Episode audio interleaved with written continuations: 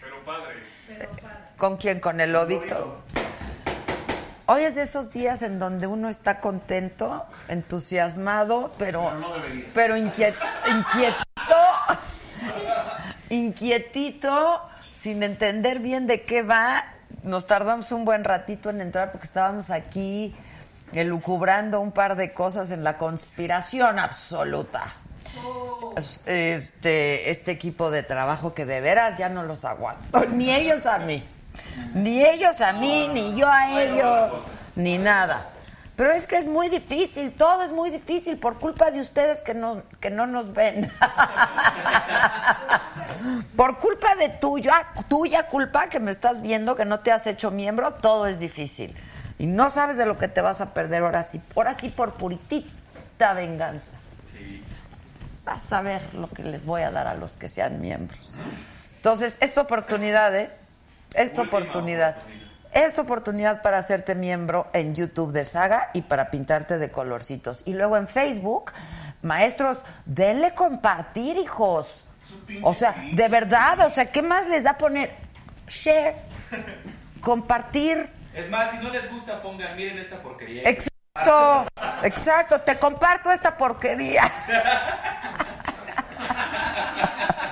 Ayúdame a compartir esta porquería. Este, no, es que tuvimos Hombre, hombre, es que tuvimos una serie de juntas hoy muy importantes en donde nos cómo andamos en el ranking aquí que estamos rompiéndola en el internet. Este, entonces por eso les digo que estamos muy contentos, pero hay un poco de inquietud ahí. Este, porque claro, pues estamos aprendiendo junto con todos ustedes esto del mundo digital. Pero entonces miren, por ejemplo, en, en Facebook hay 658. No manches, hijo. Si es que también comparte. O sea, es un esfuerzo extraordinario el que se hace aquí. Mira, tenemos un nuevo miembro, Robbie Rayón. ¡Bravo!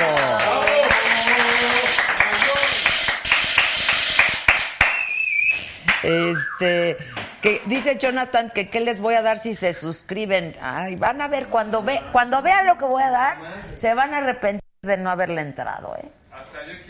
Exacto, dice José, pero ¿y si yo me lo gano, me lo quedo? Claro. Pues si él, si sale tu número, pues sí. No, no le vayan a aplicar la de Don Vale, ¿no? Que se ganó el coche y nunca se lo dio. Ay, ay, sí. Sí, de veras. De los camotes.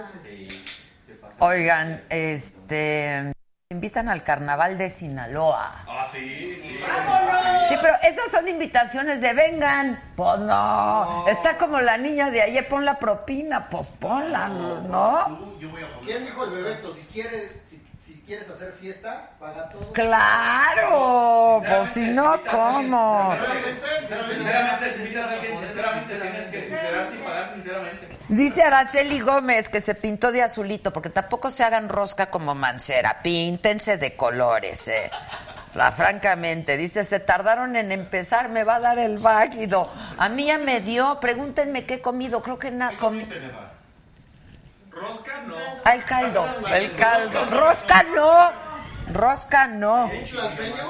Dice Alice HN, mi Adela hermosa, eres la reina. Los que te queremos aguantamos, te queremos mucho. Abrazos a tu gran equipo. Abrazos. Mira, Alice, ¿por qué no les has hablado a tus amigos de nosotros? Y tú también que nos estás viendo y luego también en el Facebook, háblenles de nosotros. Es como chica fuleret que vaya de casa en casa vendiendo. Exacto, qué feo día. Es que también el día no ha ayudado. Llueve, hace frío, luego sale tantitito el sol, luego vuelve a llover. Yo ya no puedo, yo ya no puedo. Y mañana no hay programa, así es que se los advierto. Valórenme, valórenme, conéctense hoy, dale compartir, que le urgen mis cigarros, loribay.com, a ver si el rey príncipe de la producción, el rey príncipe, a mí me urgen también. Feliz Día de los Amantes es hoy.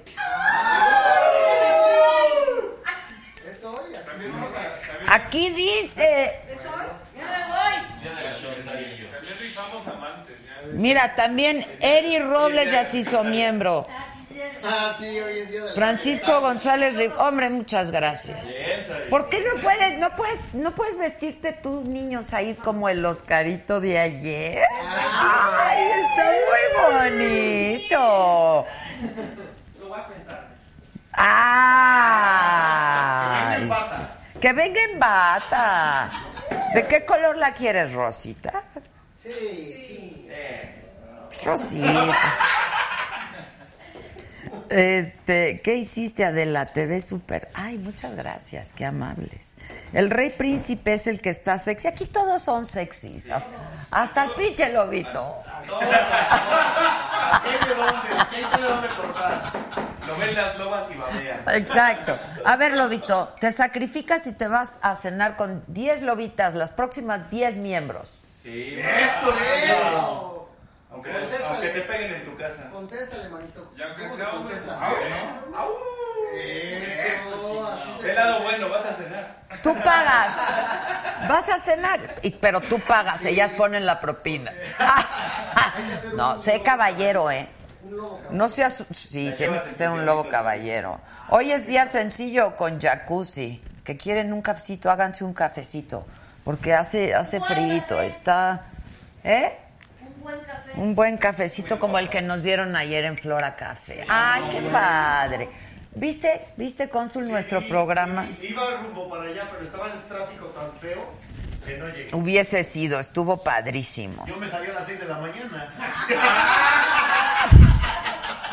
Pues es que el hotel está ahí al lado. y la Kenny está bien. Qué bueno que ni la conociste a la Kenny, ¿eh? No, no, de verdad. O sea, contigo no se puede. Este. Que, que pase de nuevo ese de gris. Hostia, ven, desde el debate. Ya se fue. Bueno, Que se suscriban. mañana. Exacto, exacto. Pero el primero en salir va a ser el lobito. Con 10 lobitos. Y te me comportas como caballero, ¿eh, mi lobo? Las atiendes, las llevas a cenar. Las 10 próximas, a partir de este momento, ahí estás, tomando nota. Las 10 próximas miembros, o hombres también. Y este güey le da todo. Exacto. Pero, Tiene el pie plano. exacto. Pero tienen que por hacerse miembros y poner lobo. O sea, eso quiere decir que quieren ir a cenar con el lobo. Entonces, ¿O que quieren cenarse al lobo? ay, exacto, cenarse al lobo. Cenarse. lobo. Con esto ya. o cenarse al lobo. Este. Que me quieren proponer un programa para la saga, o sea, no. O sea, ¿cómo? O, sea, ¿cómo? Exacto. Si son infomerciales, sí. Vamos a vender la faja. Exacto. Este, Raúl Raúl dice, claro que yo te invito, llegas a mi casa, pero somos un chingo. El caso es disfrutar el carnaval de Mazatlán. Selene Osorio, ven al carnaval de Veracruz.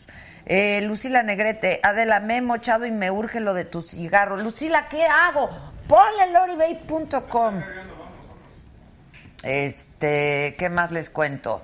Los modelos, ya los modelos Saga para su... Ufa, No entendí.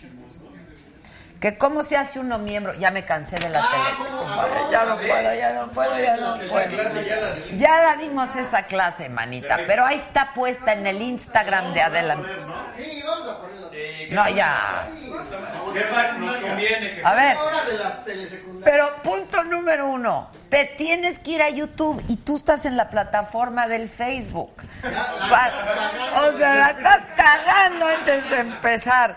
Tienes que estar en el YouTube. Alex Tolentino dice, Adela, dile a mi novio Franco Vargas que se case conmigo. Ay, te amo, Jazz. Que le ponga. Tania Rincón, ¿pa' cuándo es la nueva novia? No, Tania Rincón. ¿De quién? ¿Mía? Enrique, ¿no? De Peña Nieto no está ni. No, no, no. Ah, disculpen, disculpen. Una disculpita.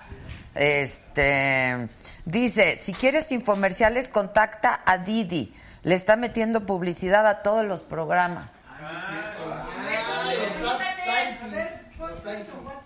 Hay que hablarle a Didi. Yo me comprometo a viajar en Didi el resto de mi vida. Didi. Llámanos. Mañana, nos vamos en Didi. Mañana nos vamos en Didi, 55 14 87 18 01, nuestro teléfono del WhatsApp.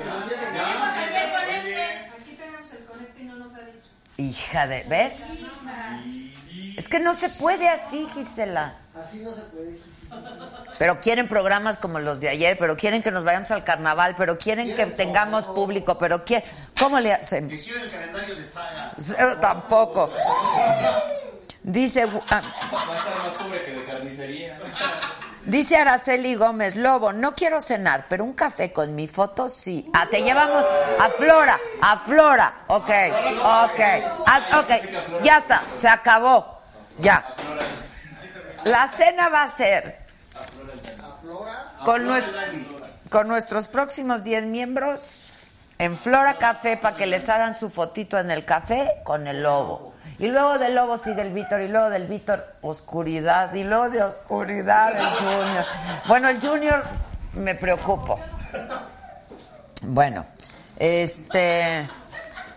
Vamos de, ya vamos de lleno a las noticias, ¿no? Este. Bueno, entonces. La Suprema Corte de Justicia. Ah, nada más les quiero decir que mañana me voy a Nueva York. A entrevistar al coque. Al coque. Nos vamos a ir a entrevistar al, al papá del coque. Ah, No, es como el hermano Mike. No, pues son de la misma edad. El, her- el hermano exitoso. separados Sí, el hermano exitoso del coque. Exacto.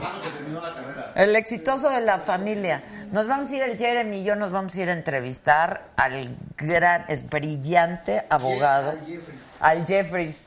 Al Jeffrey Lichtman, que es el abogado, el que encabeza toda la defensa, el que encabezó toda la defensa del Chapo Guzmán en Estados Unidos, que lo habíamos entrevistado hace año y medio. Exactamente. Y dijo que él no se metía a un caso para perderlo. Y esa va a ser una. Pues así voy a comenzar, ¿no? Así es que, ojalá que esté viendo la saga Jeffries. Para que ya que sepa, para que ya le vaya midiendo. Bueno, háganse miembros, muchachos, es muy fácil en YouTube y en Facebook, dale compartir. Hoy tenemos un gran programa variadito, hay de todo. Hay los queridos, hay las no queridas, hay las, mm, Las buenas, las mal queridas, los, todos. buenas. Bueno, pero sí les quiero contar rápido que hoy, miércoles 13 de febrero, la Suprema Corte de Justicia declaró infundada la impugnación del presidente López Obrador contra la suspensión de la Ley Federal de Remuneraciones. Ya les habíamos hablado de esto, que estaba en la Corte y ya la declaró infundada. López Obrador buscó levantar la suspensión provisional que establece que ningún funcionario público puede ganar más que el presidente. Dos, el Consejo de la Judicatura Federal destituyó a dos magistrados federales de Campeche por notoria ineptitud, fallos en su declaración patrimonial y desempeñar su cargo obteniendo beneficios personales. Arturo Saldívar, a quien le mandamos un abrazo con mucho cariño desde aquí, es el presidente de la Judicatura Federal, aseguró, y me dijo que ya va a dar entrevistas, ¿eh? hablé con él, entonces ya nos la va a dar. Presidente de la Judicatura Federal aseguró que las destituciones refrendan su compromiso y el del Poder Judicial contra el combate a la corrupción. Cuauhtémoc Blanco metió gol presentó una denuncia contra su antecesor en el gobierno de Morelos, Graco Ramírez, contra su esposa Elena Cepeda y su hijastro Rodrigo Galloso. Los acusó por delincuencia organizada. Ay, como que ganó peso, ¿verdad? Por delincuencia organizada, lavado de dinero y defraudación fiscal.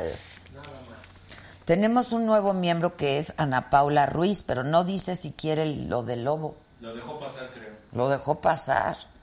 Luego, el presidente López Obrador aseguró que respetará el veredicto contra Joaquín el Chapo Guzmán. Dijo, yo respeto. Respeto. Yo lo oí en la mañanera. Dijo, yo respeto. Que no podía dormir.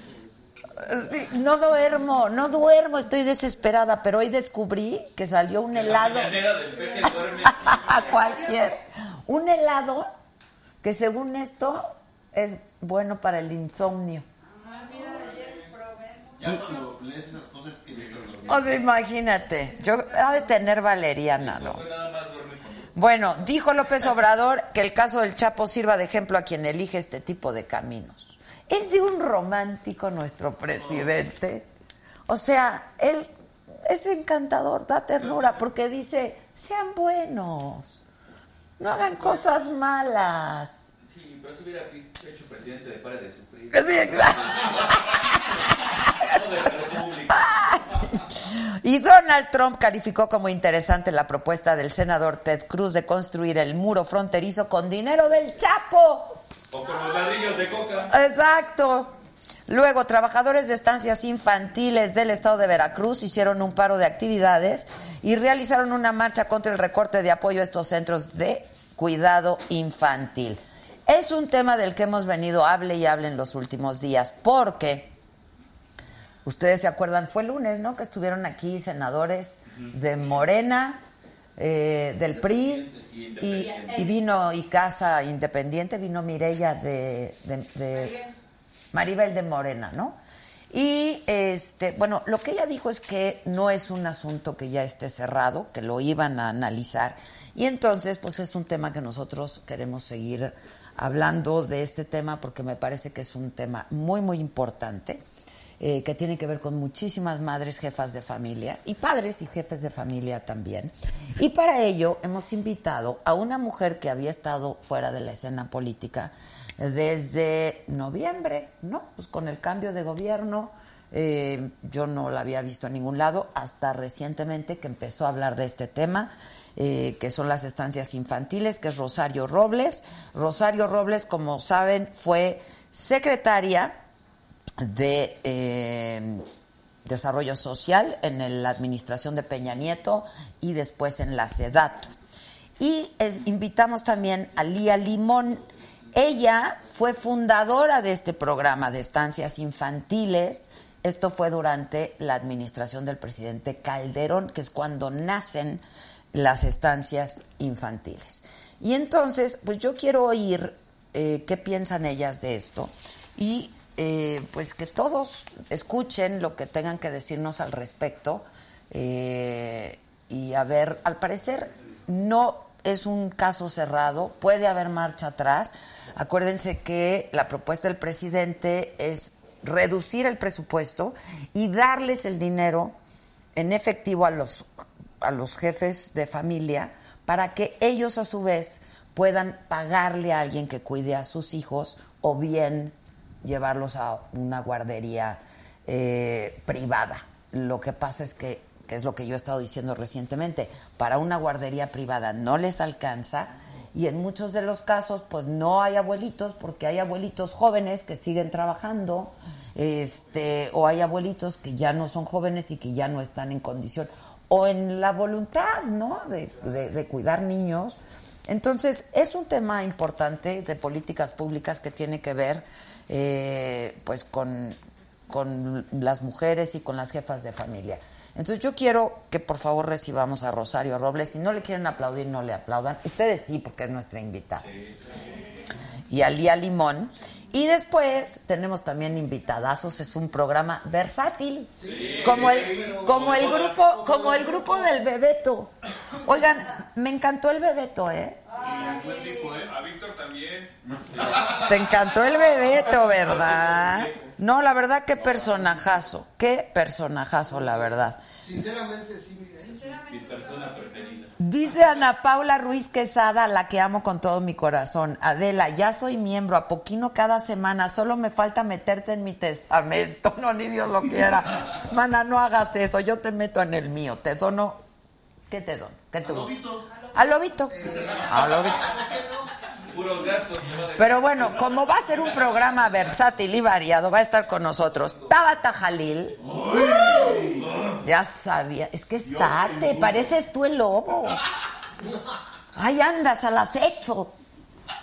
Puede ser, Junior. Ella es conductora del programa Venga la Alegría, pero ha estado en muchas partes, ¿no? Luego viene este cuate que tiene una historia de vida increíble, el costeño. ¿Lo conocen? Comediante mexicano. Viene Aida Pierce, a la que ya vi que llegó por acá. Y viene también, y esto me tiene súper contenta, un gran deportista mexicano, un patinador artístico en en hielo. O sea, la verdad que México de cuando no hay cultura de este tipo de deporte, yo estoy súper contenta porque Donovan Carrillo se va a las Olimpiadas. Bien. Y ganó con una coreografía, con una rola de Juan Gabriel. No, esa fue la pasada. Esta. Ay, bueno, igual ganó en algún momento, ¿no? Esta no ha sido por eso. Ok, ok. Exacto, de Juan Gabriel. Está bien padre.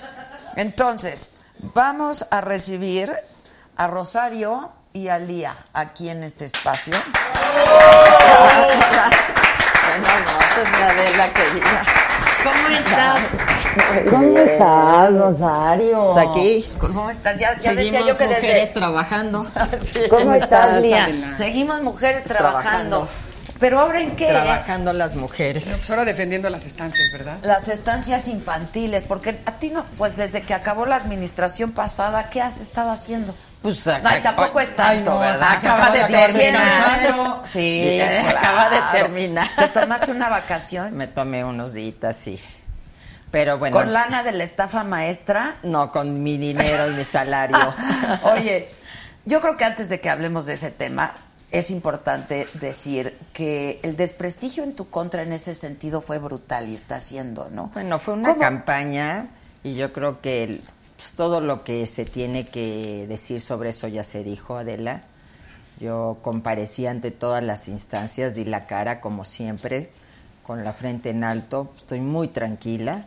No hay una sola denuncia de la Auditoría Superior de la Federación, no hay una sola denuncia ante la, hoy la Fiscalía en mi contra. Y entonces, pues yo estoy bastante tranquila. Yo sé Si que no, no estarías aquí, por si supuesto. no, no estaría aquí. Y aparte, eh, quiero decirte algo, como lo dije desde el primer momento, que se investigue hasta las últimas consecuencias. Llevan muchos años investigando, que se siga investigando.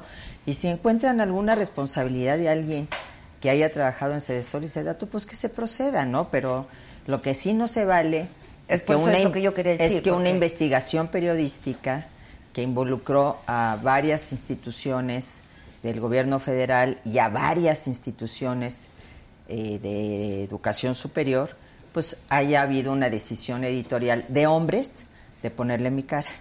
Cuando yo no estaba ni acusada ni estaba señalada, porque yo dirigía una de esas secretarías y porque les pareció que a lo mejor así vendían más su reportaje. Bueno, pues está bien, O son sea, decisiones. ¿Vuelve a ser el- la misoginia y el machismo y todo esto, crees? Pues yo creo que es una parte, otra parte que pues a lo mejor dijeron esta la conocen más y, y demás. Y, y yo comparto todo el trabajo periodístico, me parece muy importante.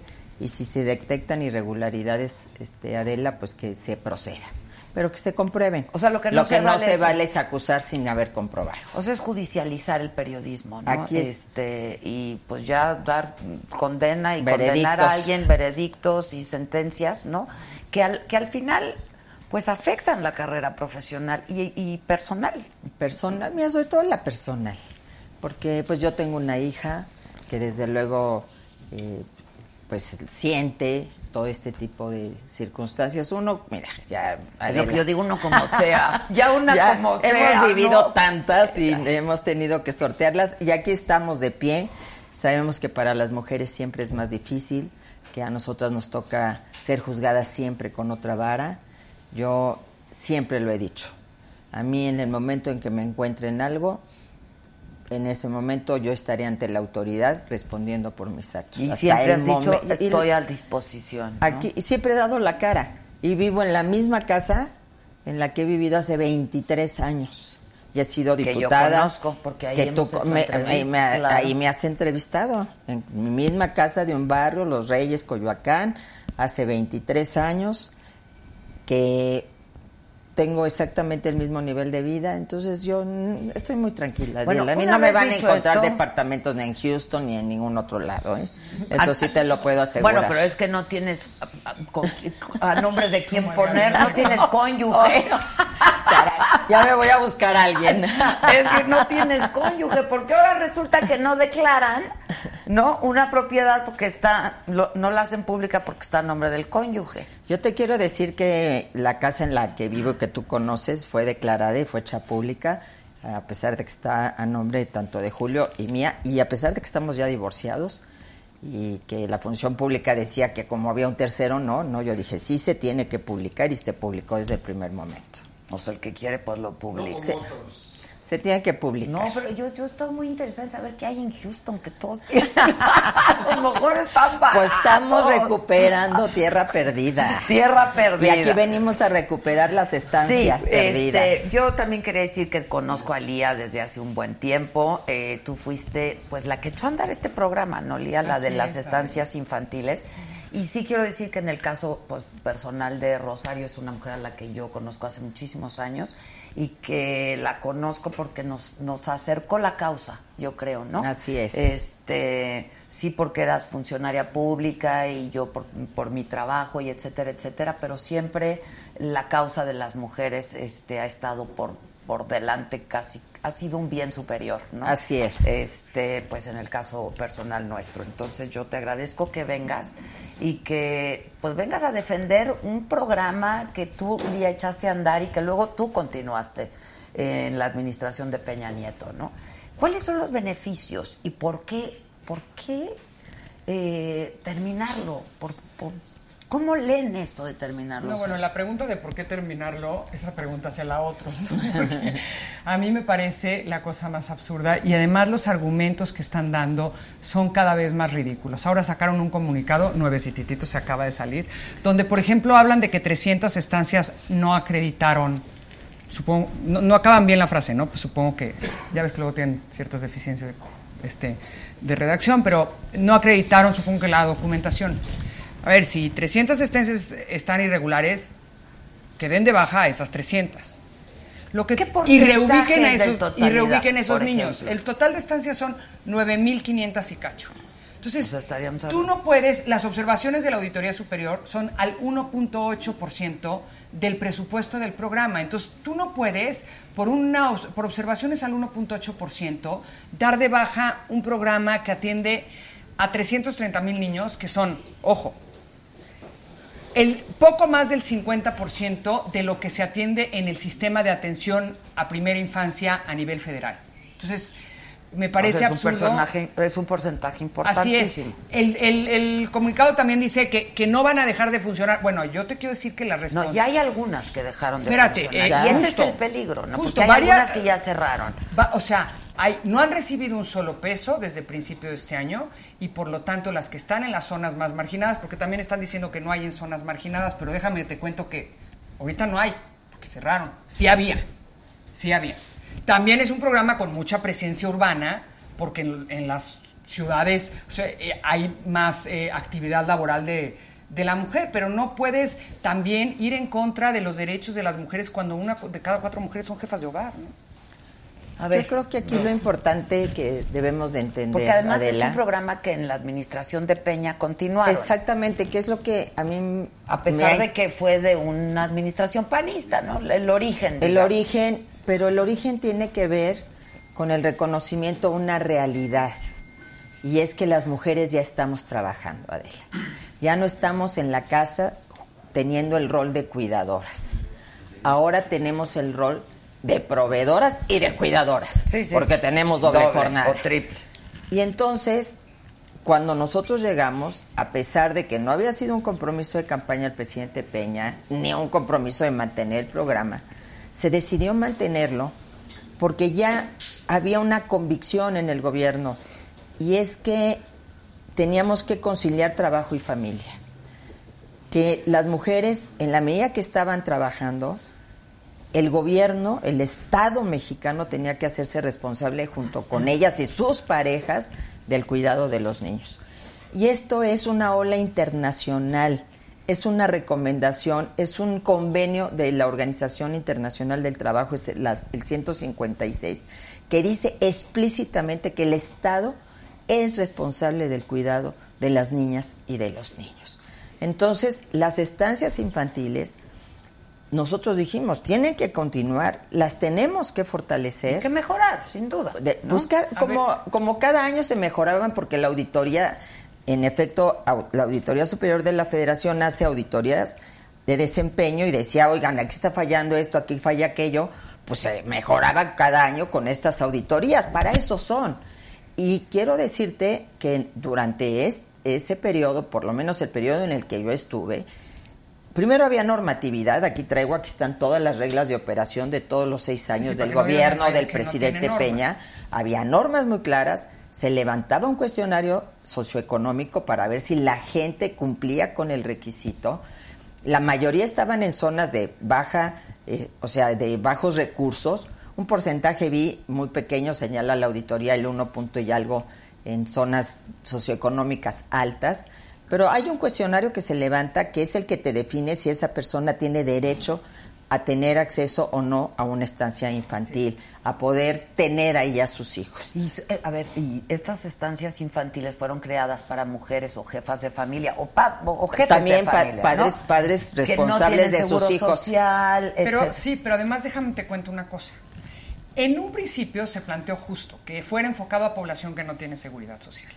Te voy a contar la realidad con la que nos encontramos. Llegaban mujeres con IMSS, que- con seguridad social, o sea, con IMSS, y decían, pues yo sí tengo seguridad social, pero aquí no hay ninguna estancia del IMSS, ninguna guardería No del hay IMSS. guarderías. O la que está, está saturada. ¿Por qué? Bueno, pues porque entre el IMSS tiene poco ma- como 1.500, o menos de 1.500 guarderías en todo el país y el ISTE 200. Entonces, ¿qué pasa?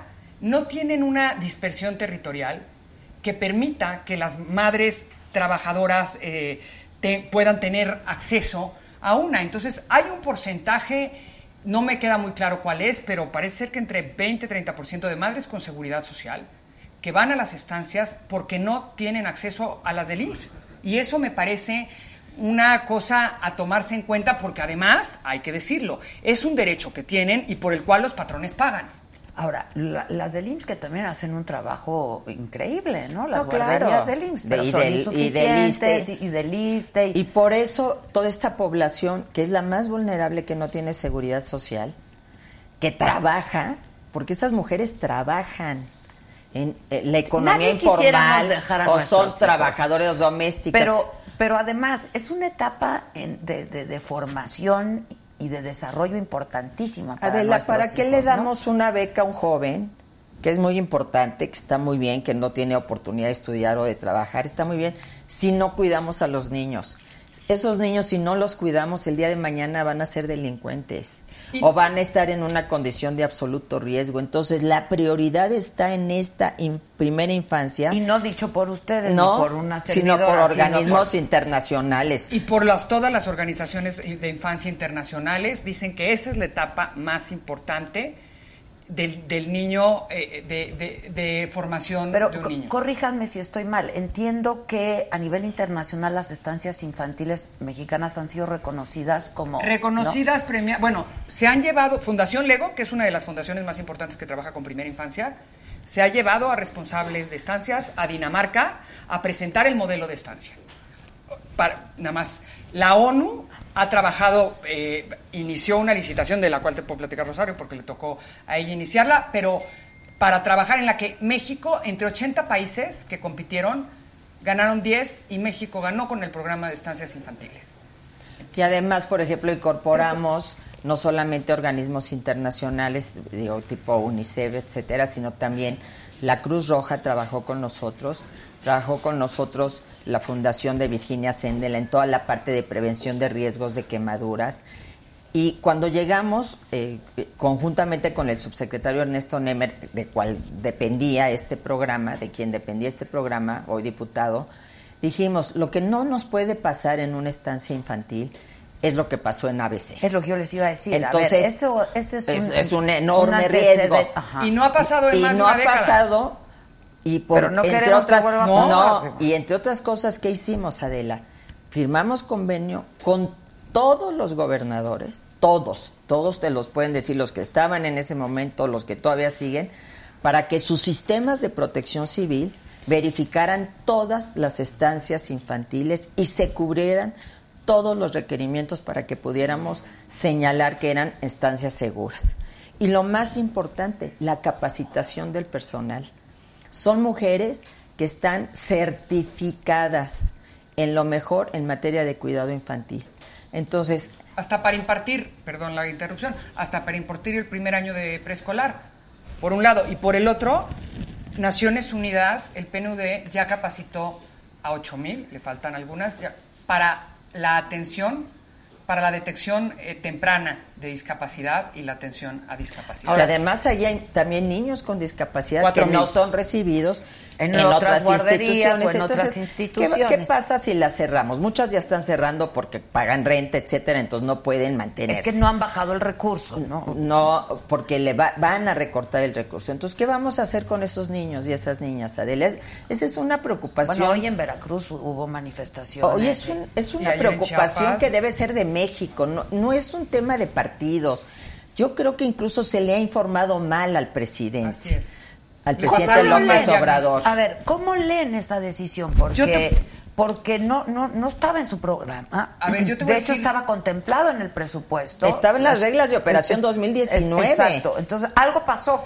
Lo que ¿No? yo creo que pasó es que gente con muy poco conocimiento y entendimiento del programa y además con eh, muy poco entendimiento habiendo hecho visitas, es decir, eh, cero trabajo territorial, que es el que tendrías que hacer antes de hacer un diagnóstico de ese tipo, eh, le dijo al presidente que estaban mal manejadas, que había corrupción, eh, que las responsables eran intermediarias y las responsables no son intermediarias, pero además te voy a decir, su idea de darle el dinero directamente a las mamás, dinero en efectivo, las mamás de escasos recursos tienen muchas necesidades. Pues ayer dijimos, si se enferma un niño se van a gastar en medicamentos. Y Por dime lado. qué guardería privada van a encontrar con ese recurso. Por eso es una política No les va a alcanzar, yo ya lo dije. Y no Es solo una eso. política pública, Pero- eso es lo Ahora, importante. ¿de quién son? Y no ¿A solo quién eso. se- ¿A quién se les asigna? Es que déjame decirte por eso, te- es Porque- muy, mu- es muy Por- importante. el Exacto. modelo, ¿por qué se decidió Sí. ese modelo Dime cómo es subrogado ese de alguna manera en lugar de es ahí tenerlas? donde pudiera haber corrupción, que es lo que dicen ver, que hay, ¿no? la mayoría de estancias que existen son estancias que llevan operando más de una década. Puedes platicar con ellas y por eso se han convertido en unos aviones, por eso se han vuelto certificadas en todas las normas y demás. ¿Cómo se elegía? Llegaban en un principio mujeres interesadas en poner una estancia, pasaban una prueba que tiene mucho chiste porque esa es parte del chiste de las responsables. Una prueba que principalmente lo que me diera su nivel de resiliencia, o sea, su nivel de reacción ante situaciones adversas. Como ya vimos, tienen capacidad de reacción ante situaciones adversas. Y por otro lado, se les capacitaba y se les examinaba en una serie de temas de cuidado infantil. Y con base en eso se tomaba la decisión. Las responsables de, digamos, de todo el país, porque además se buscaba difundir el programa en entidades federativas eh, en- y en municipios eh, marginados como Chenaló, eh, Sinacantán. Tlacochistlahuaca, Xochistlahuaca, o sea, municipios ¿verdad? Indígenas, y Oaxaca. y, y justo con la idea de que ahí se pudiera crear una estancia que atendiera a las madres trabajadoras que trabajan en el campo, que trabajan en textiles y donde muchas veces la alimentación que recibe el niño en la estancia es la que la, es la diferencia entre que el niño tenga o no niveles de desnutrición. Hoy que ya no están operando esas, porque esas no cobran cuota adicional, viven del subsidio del gobierno y no han recibido un peso desde enero, por lo tanto ya cerraron. Esos niños están en condiciones muy Están vulnerables. vulnerables, claro. De pero- hecho, si tú ves las reglas de operación que establecimos desde 2010, y- desde 2013, que eh, hicimos las reglas de operación ya para el gobierno del presidente Peña, las incorporamos al sistema de la Cruzada Nacional contra el Hambre, verificando los niveles de nutrición de esos niños y niñas. ¿Por qué? Porque, como dice Elia, es algo muy importante. En muchos de estos lugares son es el único alimento que reciben. Dos alimentos al día y una colación. Y esos niños mejoraron su peso, mejoraron su condición nutricional y esto es algo muy importante. Ahora, descalificar un programa con este argumento, porque es ya repetitivo. Hay que quitar el aeropuerto porque hay corrupción, hay que quitar esto porque hay corrupción, hay que to- todo hay corrupción y entonces hay que quitarlo para que O sea, prevalezcan solo eh, ciertos como programas. de- hemos venido ¿Sabes diciendo, cuánto- guachicoleo, entonces cerramos en las llaves, ¿no? Entonces, cerramos Pemex, ¿no? Entonces, ¿qué hay? ¿Qué hay? Aquí, ¿qué dice la Auditoría Superior de la Federación? Que en el 1.8% del total del re- presupuesto se encontraron observaciones, irregularidades. ¿Administrativas o de...? Y, y, por ejemplo, leí, porque me puse a leer, y dije, a ver, ¿de qué están hablando? Pues que una, guarde, una guardería que se le pagó cuando no existía. Una guardería, bueno, pues que se le finque la responsabilidad a la persona que recibió el dinero y al que pagó. Una. Ahora, 11 no, guarderías ¿no que pasaba esto de que la hermana de la No, porque Te tenías que verdad. requisitos. No, no, y en su momento a mí me tocaron casos donde, eh, por supuesto, había presión. Oye, no, esta, esta eh, reprobó el examen, no, que la pases. No, punto. O sea, es decir, no solo yo, o sea, nadie de los que estaba en la operación del programa y que está a cargo de crear estancias va a ponerlas vida, en manos de, qui- de- de alguien que no esté capacitado para hacerlo. Si lo Es que decir, te, eh, decimos es al contrario, nos preocupaba que no hubiera una situación que pusiera en riesgo a estos niños y estas niñas. Ahora, si encuentran algunas que estén que, ¿Qué puede que- que pasar? estén manejadas bueno, el 1.9 con discrecionalidad y que no Sí. cumplan, o sea, si no ese digamos llamémosle margen de error, si encuentran eso, que las depuren. Ahora, estas estancias infantiles y a, a quien se les dio estas estancias infantiles, ¿generan dinero para...? Esa es otra cosa muy importante. A mí me han llegado muchos tweets donde me dicen, qué gran ne- eh, negocio. Negocio. A ver, no, generan un modo de vida digno. Bueno, están haciendo un trabajo. por el que trabajan Pero reciben un 10, 12 salario horas. realmente, ¿no? Un salario y O sea, además con una y gran dan tra- Y dan responsabilidad. trabajo, ¿no? Porque a las asistentes eh, dan oportunidades de trabajo, porque por cada ocho niños tiene que haber un asistente, no es una mujer cuidando 50 niños, ¿no? Entonces, sí re- reci- reciben eh, una, un ingreso que les permite un, video- un modo de vida digno.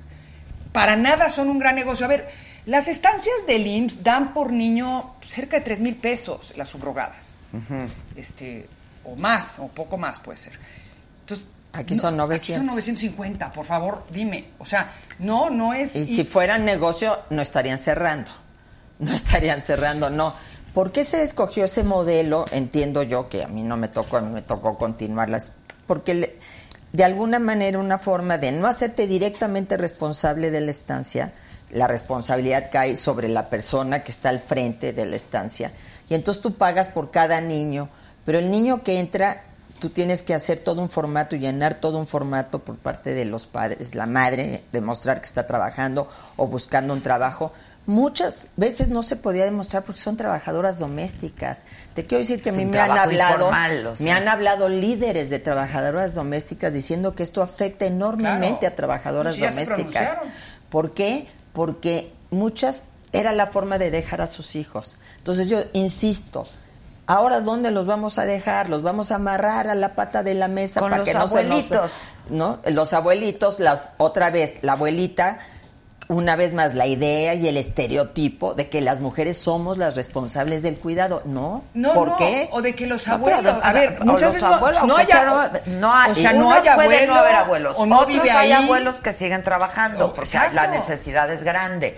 Otros hay abuelos pues, que ya no les da la vida. O que no viven ahí. O que no quieren O que no tener quieren. esa responsabilidad Sí, sí. y simple y llanamente hoy Pero también ha cambiado. al Le corresponde al Estado. es- que, mira, Estado, es aquí hay dos cosas muy pública. importantes. Una, le corresponde al Estado, es decir, y todas las políticas, no solo por, por, la concilia- por conciliar trabajo y familia, familia. sino también cada vez las- los organismos internacionales han generado más eh, estudios, análisis y propuestas enfocadas a la atención en la primera infancia, porque han determinado, esto quienes se dedican a eso, los psicólogos, los neurólogos, lo- han determinado que la formación de un niño en sus primeros años es fundamental, es decir, que infancia es destino. Entonces, sí importa, y sí le tiene que importar y sí se tiene que hacer cargo el Estado.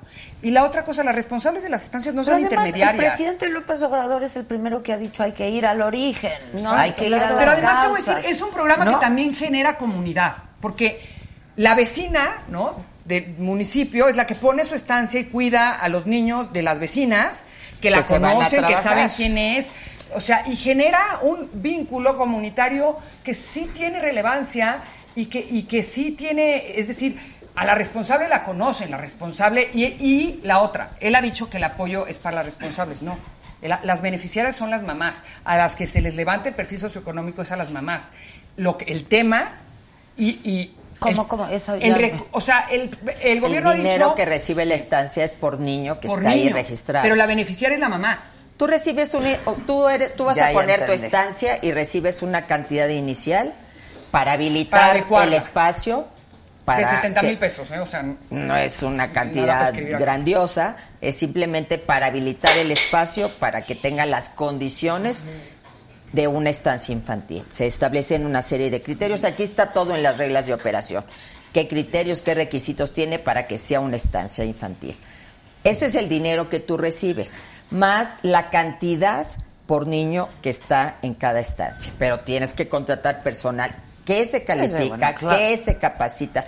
Yo te quiero decir, siendo jefa de gobierno, pusimos por primera vez este modelo que venía de la sociedad civil y yo lo tomé.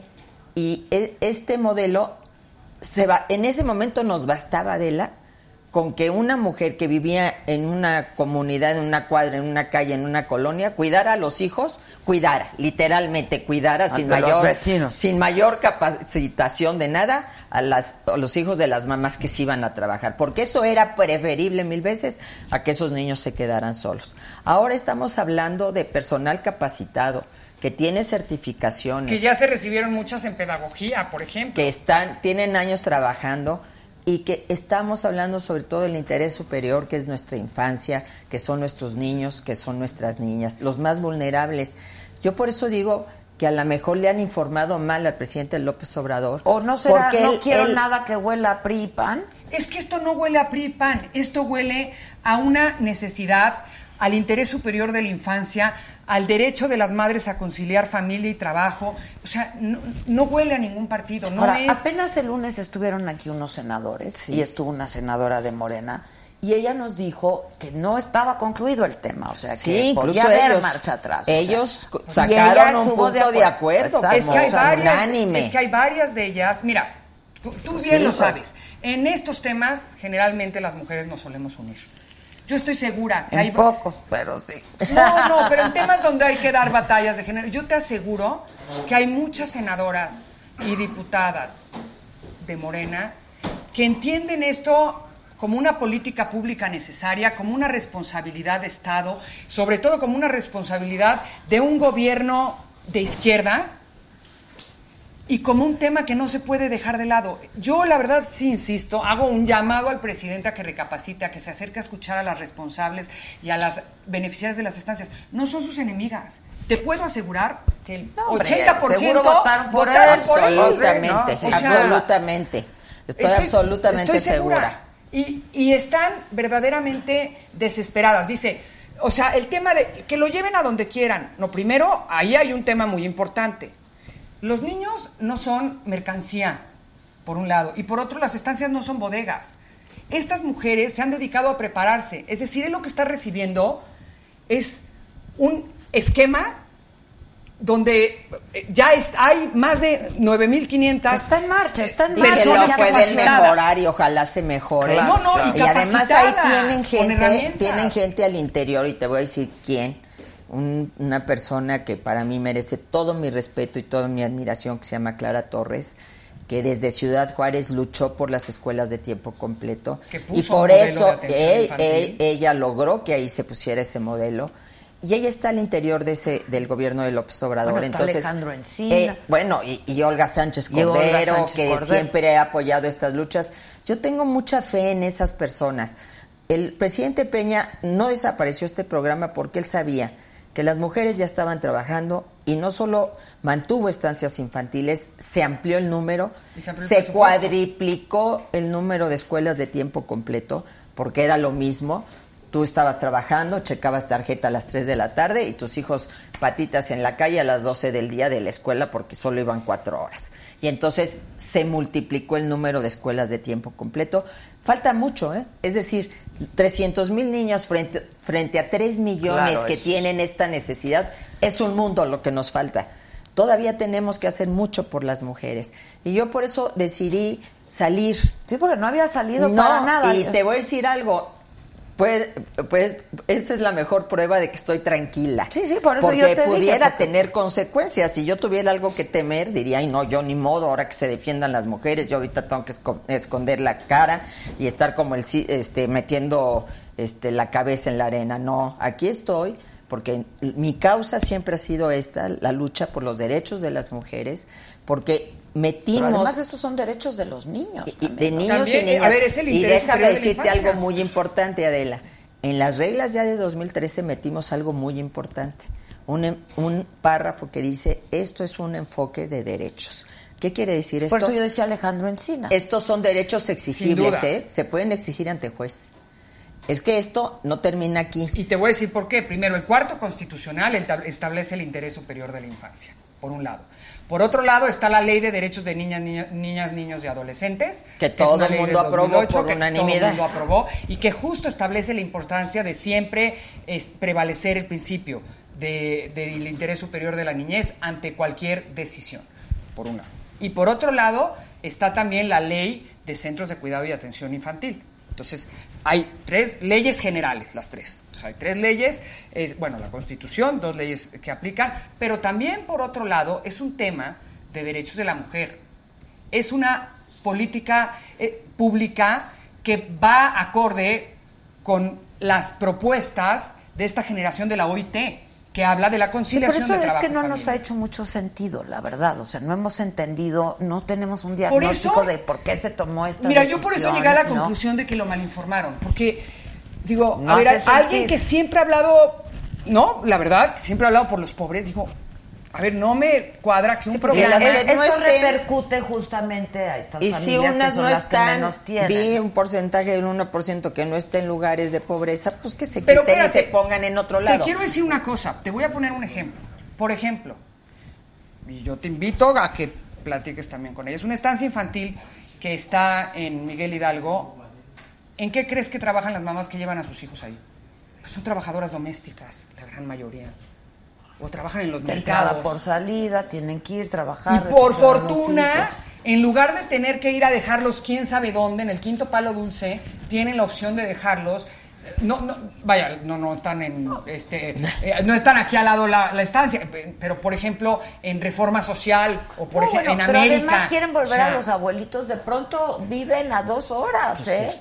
Tú, eh, la Ah, sea- abuelita vive en. Se tuvo No, que ir a vivir a Zumpango porque es el único lugar donde no encontró donde vivir. No, no, O sea, pero además, no- mira, yo me he dedicado toda mi vida a dar noticias y yo me acuerdo que diario, diario había noticias de o niños encadenados o niños que habían sufrido algún accidente porque fueron dejados solos o una Es hermanita de ocho las años mamás cuidando a los ya hermanos. trabajan. Porque Este salieron a la vida pública. Ese binomio que durante muchos años Sí, no por funcionaba. la, no por o- malas, no, ¿no? La, la sociedad estaba organizada bajo una lógica. La mujer está en casa cuidando, el hombre se va a trabajar para proveer. Y sale a la vida pública. En los años 60 se terminó. Cada vez hay más mujeres trabajando. Y no solo eso, uno de cada cuatro hogares mexicanos depende del salario de una mujer. ¿Qué van a hacer esas mujeres que les cierran la estancia? ¿Se pueden regresar a su casa a cuidar a sus hijos? No, porque ¿de qué van a comer sus hijos? Es que, a ver, aquí hay una cosa muy importante. Tú me preguntas, ¿y tú por qué estás defendiendo ese programa? Porque tengo los testimonios de mujeres que me decían, este programa me cambió la vida. Porque antes dejaba el recuerdo perfecto de una mujer que tenía un hijo que se llamaba Ángel y tenía síndrome de Down. Y me dijo, mi única opción era dejarlo amarrado. en mi casa. No, es horrible. Entonces, y yo te voy a decir esas por historias qué, son las historias que tengo Yo también soy muy sensible a este tema, porque siendo secretaria de la mujer del sindicato de la UNAM, el primer testimonio que yo tuve de esto fue de una mujer que fue a verme hecha pedazos, salió su hijo de la escuela, lo que hacíamos muchas mamás cuando trabajamos, pues nos los llevamos al trabajo porque no tenemos dónde dejarlos, seguimos en la chamba, en unas instalaciones de la biblioteca de la UNAM y la niñita se cayó del domo de ¿cuántos metros quieres? 30 metros de altura, obviamente quedó hecha pedazos, la madre igual. Y entonces te das cuenta de que esa no es la solución, que la solución, por eso siendo yo jefa de gobierno, pusimos guarderías en todas las instancias, en todas las dependencias, Clara Hussitman, que era la responsable, fue la que creó este Sí, programa, en todas las dependencias del gobierno había centros de atención para cuando los niños salieran de la escuela se fueran ahí. Tuvimos los centros de tarea en la tarde con maestros y maestras jubilados para que los niños pudieran hacer las tareas con gente especializada mientras la mamá estaba trabajando. Porque además de trabajar todo el día, todavía tienes que llegar a lavar trastes, a planchar y hacer la tarea con los hijos. Entonces, la nueva, una visión moderna de izquierda, tiene que contemplar este siglo XXI, México siglo XXI. Ey, las mujeres estamos trabajando. no, bueno, es un Necesitamos que en el cuidado, así como ahora colaboramos con el ingreso, necesitamos que colaboremos entre todos con el cuidado, porque entre todos tenemos que cuidar a estos niños. Van a No, ser los adultos de mañana. Estado, que el Estado atienda ese, esa responsabilidad, porque no pueden haber, digo, te- tengo muchos testimonios, o sea, una No, y mujer con el niño hemos amarrado. estado recogiendo varios Tú lo- tú, testimonios. bueno, o sea, pues tú lo has Lo he hecho, hecho toda la mi vida, pero toda la ahora- vida. Y vamos a estar subiéndolos en las redes y en la plataforma. Tenemos testimonios de mujeres pues que han, han- han resultado Y te- beneficiadas y con te voy este a decir programa. una cosa, también me tocó ver, y también por eso, este, digo, a ver, se- acérquense, hablen con ellas, conózcanla. También me tocó ver y estar cerca de responsables que, eran un ejemplo, o sea, de Berta en Sinacantán, que era la única psicóloga de la comunidad y decidió hace 12 años poner su estancia infantil. Y su estancia infantil era, bueno, un avión, o sea, fue Naciones Unidas a visitarla y a decir qué ejemplo de espacio de cuidado de los niños, donde los recibía desnutridos y salían, o sea, salieron mucho mejor, donde tiene generaciones ya de niños, pues ya de, de- de, digamos, de 14 años. Y yo 15 te puedo decir que o sea, durante el periodo que, por lo menos a mí me tocó estar en la Secretaría de Desarrollo Social, Ernesto Nemer, que es una persona muy responsable, y Marta Cerón, que era la, la responsable de estancias infantiles, se visitaron todas las estancias infantiles, hubo instrucciones a los delegados de que todas fueran visitadas, de que- yo fui a muchas de las estancias infantiles durante mis giras, que hice muchísimas siendo secretaria, entonces realmente por eso vengo co- con esa convicción de no no es No te pelear mueve otra no es pelear contra nadie. Es pedir simplemente Que se escuchen a estas mujeres que se les reciba que se les escuche que se vea que se vaya a los lugares donde están ya cerrando las estancias y se vea una realidad que le compete a todo México y que conviene que la atendamos porque estos niños y niñas queremos que crezcan bien, sanos, A ver, que crezcan creo que les libres. tengo noticia. ¿Esto es de ahorita? Sí, de ahorita, ahorita. A ver, Sí, ese es el que te estaba diciendo, pero ahí mismo dicen que no dejan nada claro cómo va a a funcionar. ver, ahí les voy. A ver. A ver, ahí Ojalá. les voy. Ahí les voy. No, a mí tampoco No, me lo queda leí, muy claro. ahorita- Dice, el gobierno informó hace un momento de los cambios en el programa de estancias. El subsidio se va a entregar directamente a madres y padres. Es lo mismo que ya Lo había mismo dicho. que ya había dicho. 1.600 pesos bimestrales Ya por cada dicho. niña o niño de un O sea, además año. les bajan el apoyo, ¿eh? Porque antes era 950 900, al ahora mes. son 800. 800, 800 ahora. ahora. Ahora era- antes era 1900. Un niño ahora de un 1600. año y hasta un día antes de cumplir los tres años. Cuando o es sea, un de niño, un año a- cuando es un ¿Y niño qué que no haces? tiene una A ver, a mí discapacidad. cuéntame una cosa muy, muy interesante. Si no llegan al año. ¿Qué haces con el niño que cumple tres años y entra a preescolar hasta el año siguiente? Esos 11 meses. eh, Ni ¿qué estancia ni subsidio. Sí. Luego, su casa, muy 1.600 pesos bimestrales por cada niña o niño indígena de un año y hasta un día antes de cumplir los cuatro años, en el caso de los niños indígenas. ¿Y qué haces con la certificación que ellas ya tienen para impartir el primer año de preescolar? No, pues te voy a contestar lo que tú me contestaste cuando empecé, esa preguntársela al presidente.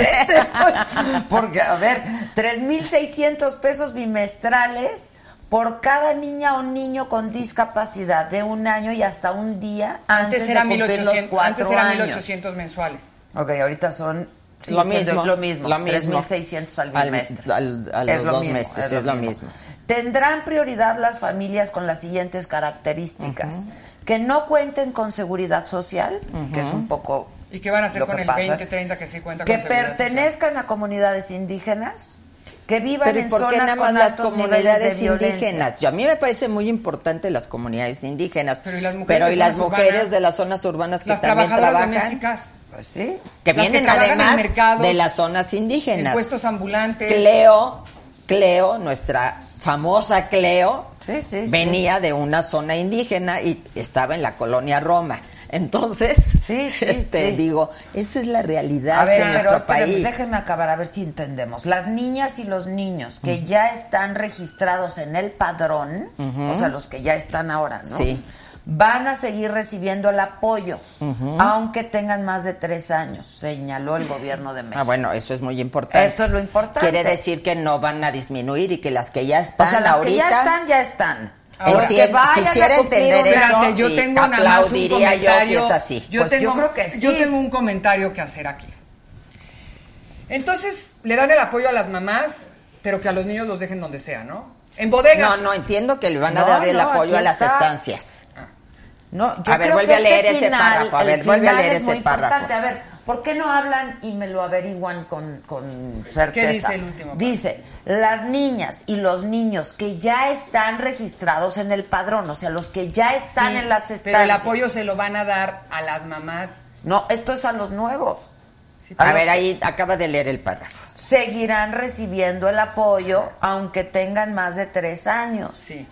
Entonces, lo único que hay que certificar o verificar es si el apoyo se lo van a dar a la madre y al padre o se lo van a dar a la estancia como subsidio precisamente por tener a los No, yo niños. creo que los que Mira, ya están en el padrón porque si se lo dan a los papás- estancia. No, a ver, no, es que fíjate, para que sea un dinero etiquetado para estancia, a la madre lo que tendrían que darle es una tarjeta, ¿no? Voucher o lo que me digas, que solo que se solo reciba en lo la pueda estancia. usar para eso. O sea, que estancia. solo se reciba en la estancia, que permita pasar lista para que no haya alteraciones de lista. Para que no vayan a comprarse señalan, las chelas.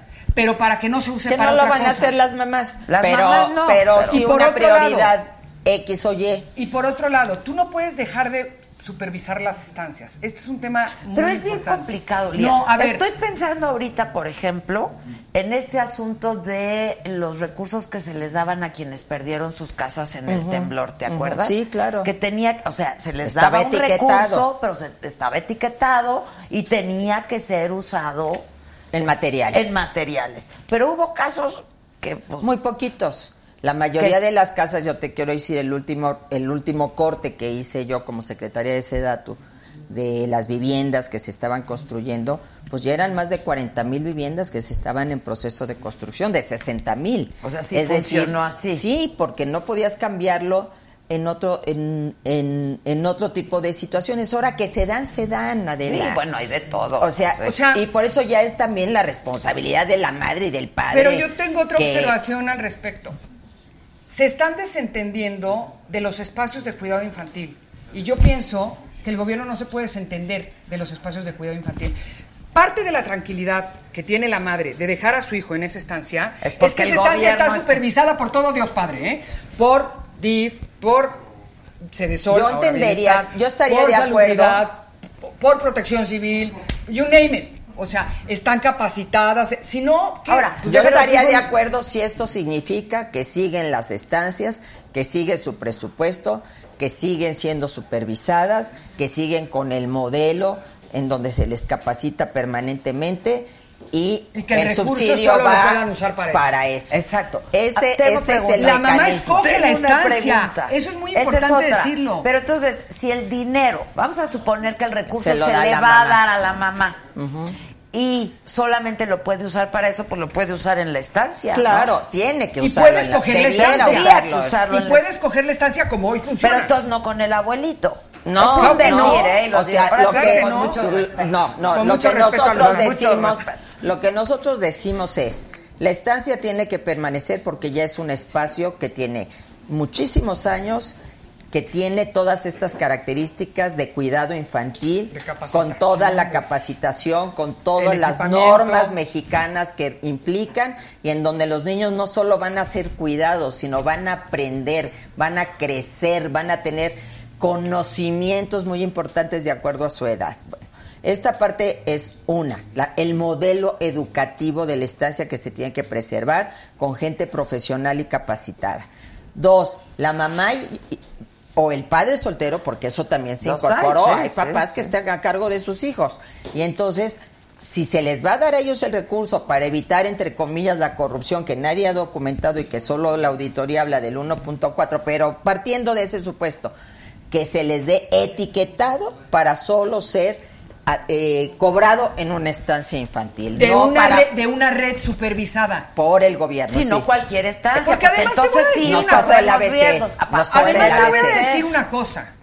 Yo no entiendo por qué desaparece en este programa y la SEP le da 500 millones de pesos de lo etiquetado a la SEP para primera infancia a 70 guarderías del PT, estancias del PT.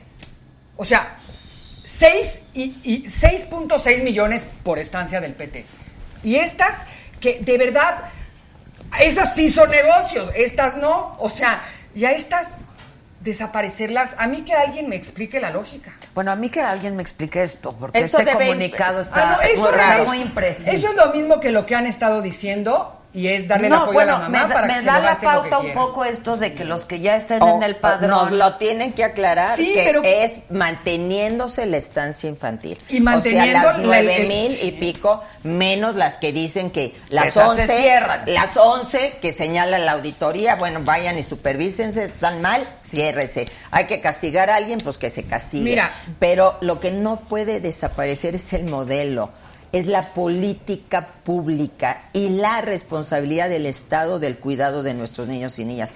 Porque mañana nos van a desaparecer las escuelas de tiempo completo, mañana nos van a quitar las licencias de Sí, paternidad, con que esa ya se lógica de no lograron. encargarte de los niños, cerramos las Ya escuelas, cerramos las el guarderías del Seguro. Social ya logró incorporar las licencias de paternidad porque no es cierto que somos las únicas responsables las mujeres del cuidado de los No, hijos. bueno. De lo único que somos responsables si nos toca es traerlos en la panza. Nada más. Todo lo demás Es lo tenemos que compartirlo. pues, claro. Y el, Estado, no se puede hacer un lado. A mí, ese es mi punto. El Estado no se puede hacer un lado. El Estado no puede decir, ah, no, yo no superviso. O sea, a ver, no, espérate. ¿Y si punto. pasa algo mañana? No son bodegas las no, estancias. pues va a pasar lo de ABC. Por eso, entonces, Mira. no puede dejar de haber supervisión, no puede renunciarse al modelo, entonces que nos aclaren si se mantienen las nueve mil y pico de estancias y en consecuencia, perfecto, si para evitar una supuesta corrupción el dinero se les da etiquetado para estancia infantil al padre o a la madre,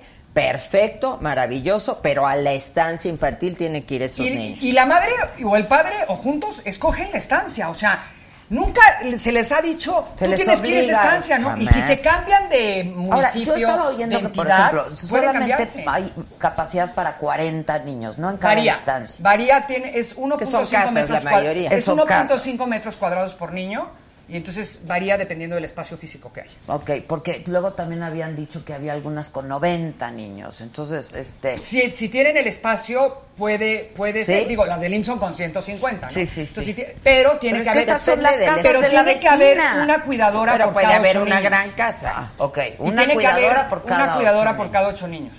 Esas Además de la to- Todo eso está en las reglas. Benditas cuidadoras, eh, la verdad. No, yo creo sea, que deberíamos de estarles otra. agradecidas. Sí, no, no, Oye, no, es una contradicción enorme que estas mujeres, en lugar de premiarlas, de darles un reconocimiento, las castiguemos.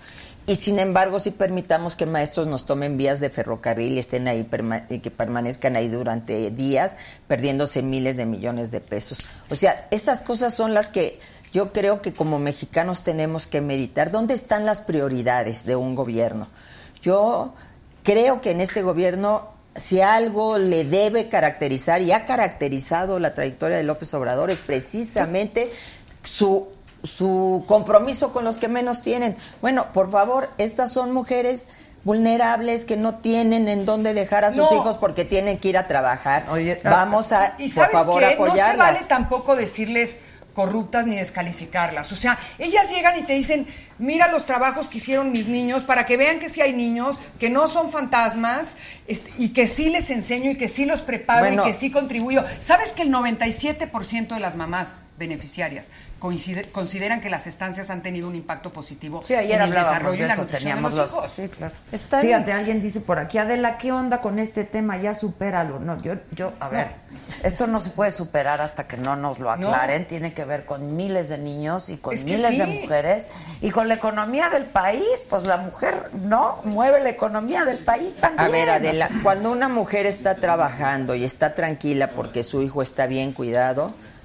y está aprendiendo, yo creo que es mucho más productiva que si está con la preocupación de que su hijo está ahí en la Encerrado, casa. amarrado. Además, o sea, ¿cuántas historias de violencia familiar existen? Sí, porque esa es la otra, ¿no? Dicen, bueno, que se queden en sus casas.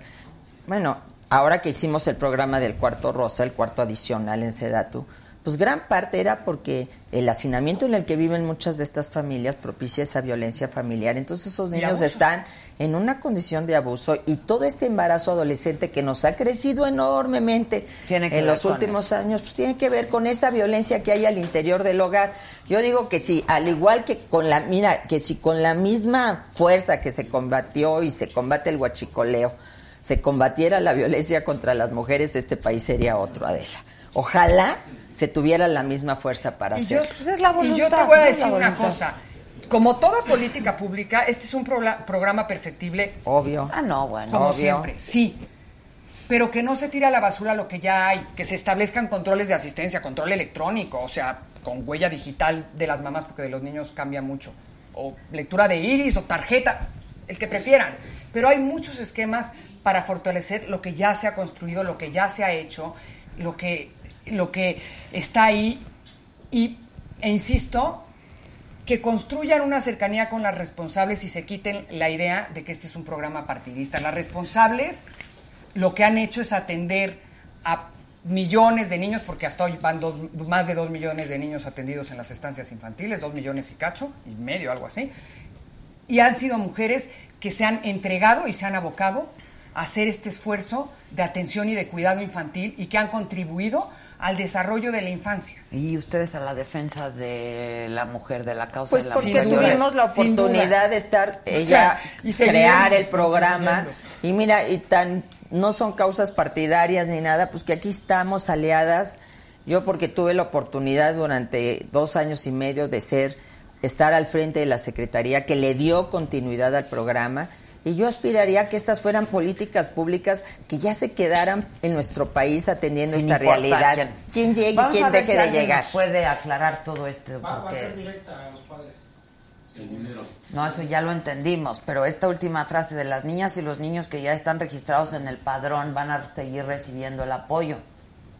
Y dos, que ese dinero que va directo O a sea, los padres y ¿cómo ma- se va a a- las madres en primer lugar o a los papás solos sea para ir a pagar a la estancia. está muy expuesto, que no sea efectivo, que sea una tarjeta que solo se puede usar en las vamos a seguir estancias. insistiendo en ello y yo espero que sí echen marcha Se- atrás. como acaba de decir, se lo van a gastar. que, que le hagan caso. O en otras pri- si le dimos o en tanto, otras no, necesidades no necesidades, cubiertas. pues, o en otras si le necesidades no dimos cubiertas. tanto dinero, insisto, a los maestros, que, que, se que necesitan hacer estas madres y, es- y estas responsables? Ir a tomar Manifestar. las vías del tren para que les de- paguen, para que le den recursos a este programa. Eso es lo que se necesita hacer en este país, ¿no? ¿Verdad? Pues no, porque lo que se que necesita es podrían. trabajar. Pues Ellas sí. lo que dicen, nosotros queremos trabajar, apóyennos estancias del para PT trabajar. para que les den Bueno. 500, 6, millones por, esta, por estancia, ¿no? 6.6 millones. Pues no, no, Vamos yo creo que hay que volver al origen como tú mismo lo, tú misma nos lo dijiste. Pues eso dijo Andrés Manuel. Bueno, hay que ir pues, al origen. vayamos es al origen. Pues que vaya al origen,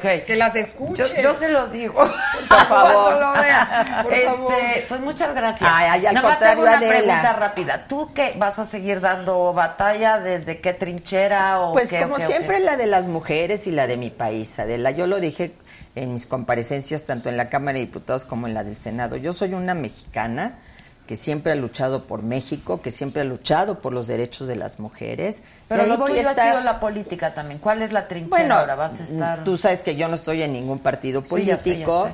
Y que generaremos los espacios. Mira, no, veme aquí, no necesito tener ningún No, bueno, cargo. pero- ya, ya estamos no haciendo Pero se política. necesita el empleo de pronto, ¿no? Sí, Pues sí, Tú me puedes contratar aquí, no yo tengo te dinero, contrato. no tengo dinero, pero Digo, co- contrátame. co- colaboren con nosotros y No, este, en, en este en buscar recursos. sí. No, y Ay, sobre no, todo Adela, en sus comentarios. Tú como siempre, y yo lo quiero decir, a mí me tocó como jefa de gobierno reconocer tu labor periodística Sí. a favor de las mujeres.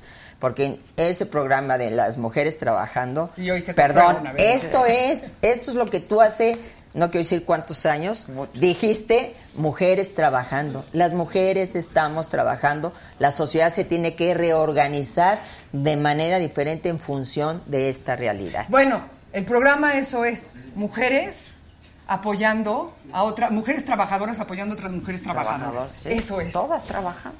Muchas gracias. Gracias. Muchas gracias. Raps y aplausos. Bravo. Oigan, en lo que ellas se van y entran los otros y todo eso, a las Ustedes nueve también y media, las estancias, por favor. A las nueve y media de la noche en el financiero Bloomberg eh, vamos a presentar una entrevista que hicimos con Luisa María Alcalde, que es la secretaria, jovencísima secretaria del trabajo, y que hablamos también de las empleadas domésticas y todo eso.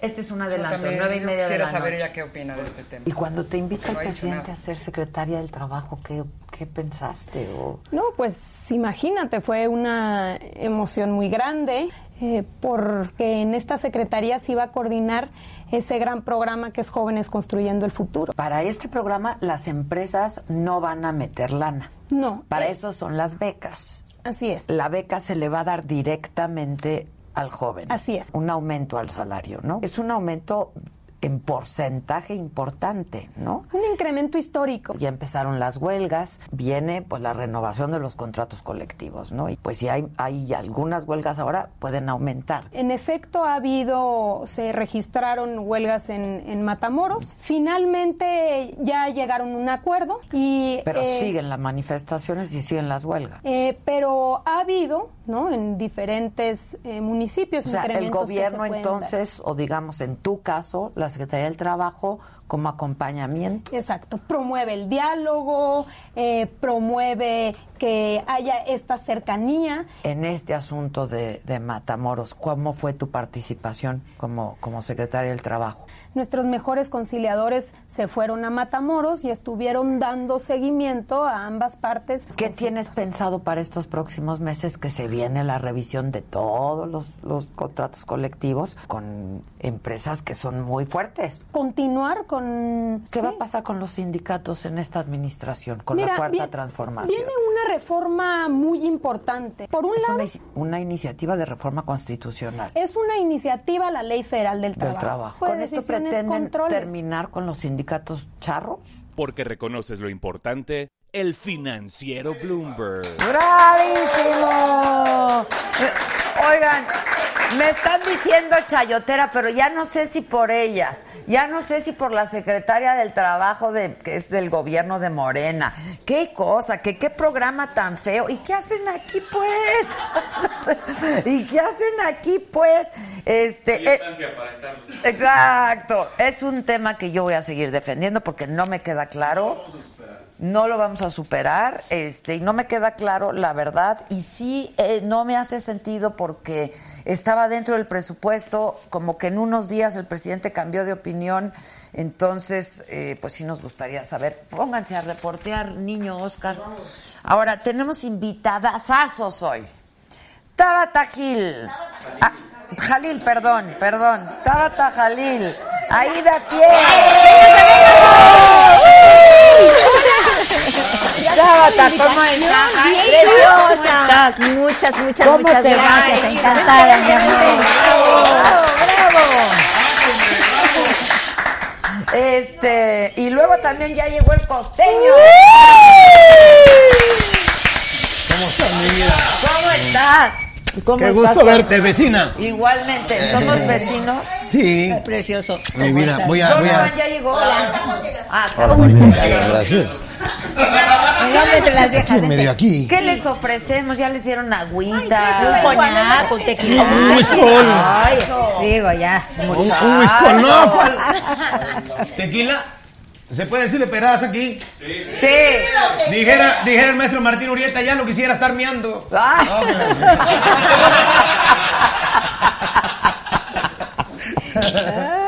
Estaba tantito para acá para que yo te mire. Ok, ok, Eso, estamos. eso. Qué honor es estar aquí con ustedes. No, al contrario, Wow. qué honor tenerlos aquí, divertirnos. Este, hace muchos años que no te veo. Hace mucho, mi amor, hace mucho. Y Mucho. mañana ya es día del amor, hombre. Sí. Ay, hombre. Es el día de hacer el amor con la amistad. Ya a lo ver si mira, está guapo el de la cámara, esa, a ver si me lo. El de la cámara. Si me lo agendas. ¿Cuál de sí. todos? El, de la, la- cuero y trae la chamarra de cuero. El pues, de la- Es el ¡Ay, cuero.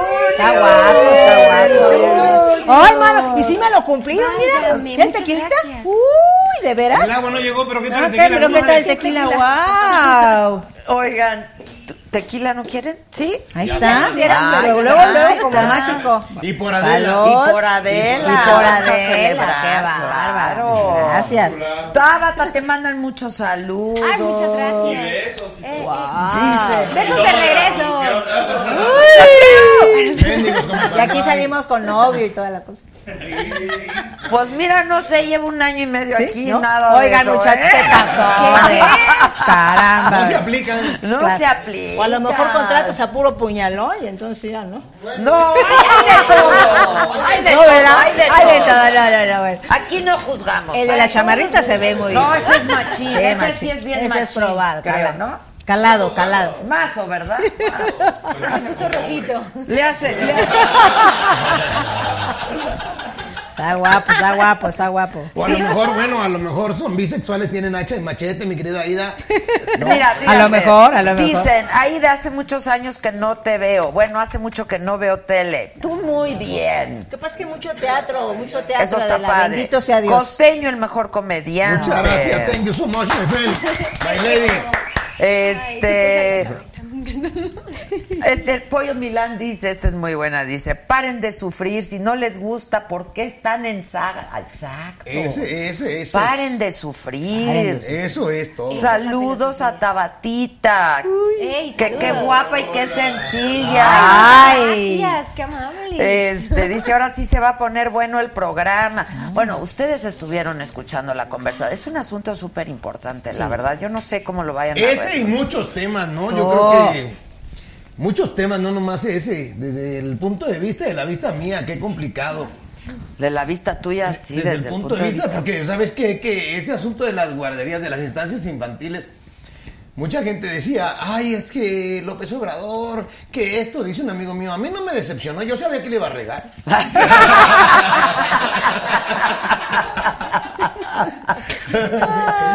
Oye, dice, dicen aquí que hasta me estresé de tanta mentada de madre. No, las mentadas de madre, miren, a mí, por mí, en primer lugar, la mayoría no eran para mí. En segundo lugar, si son para mí, me da exactamente lo mismo.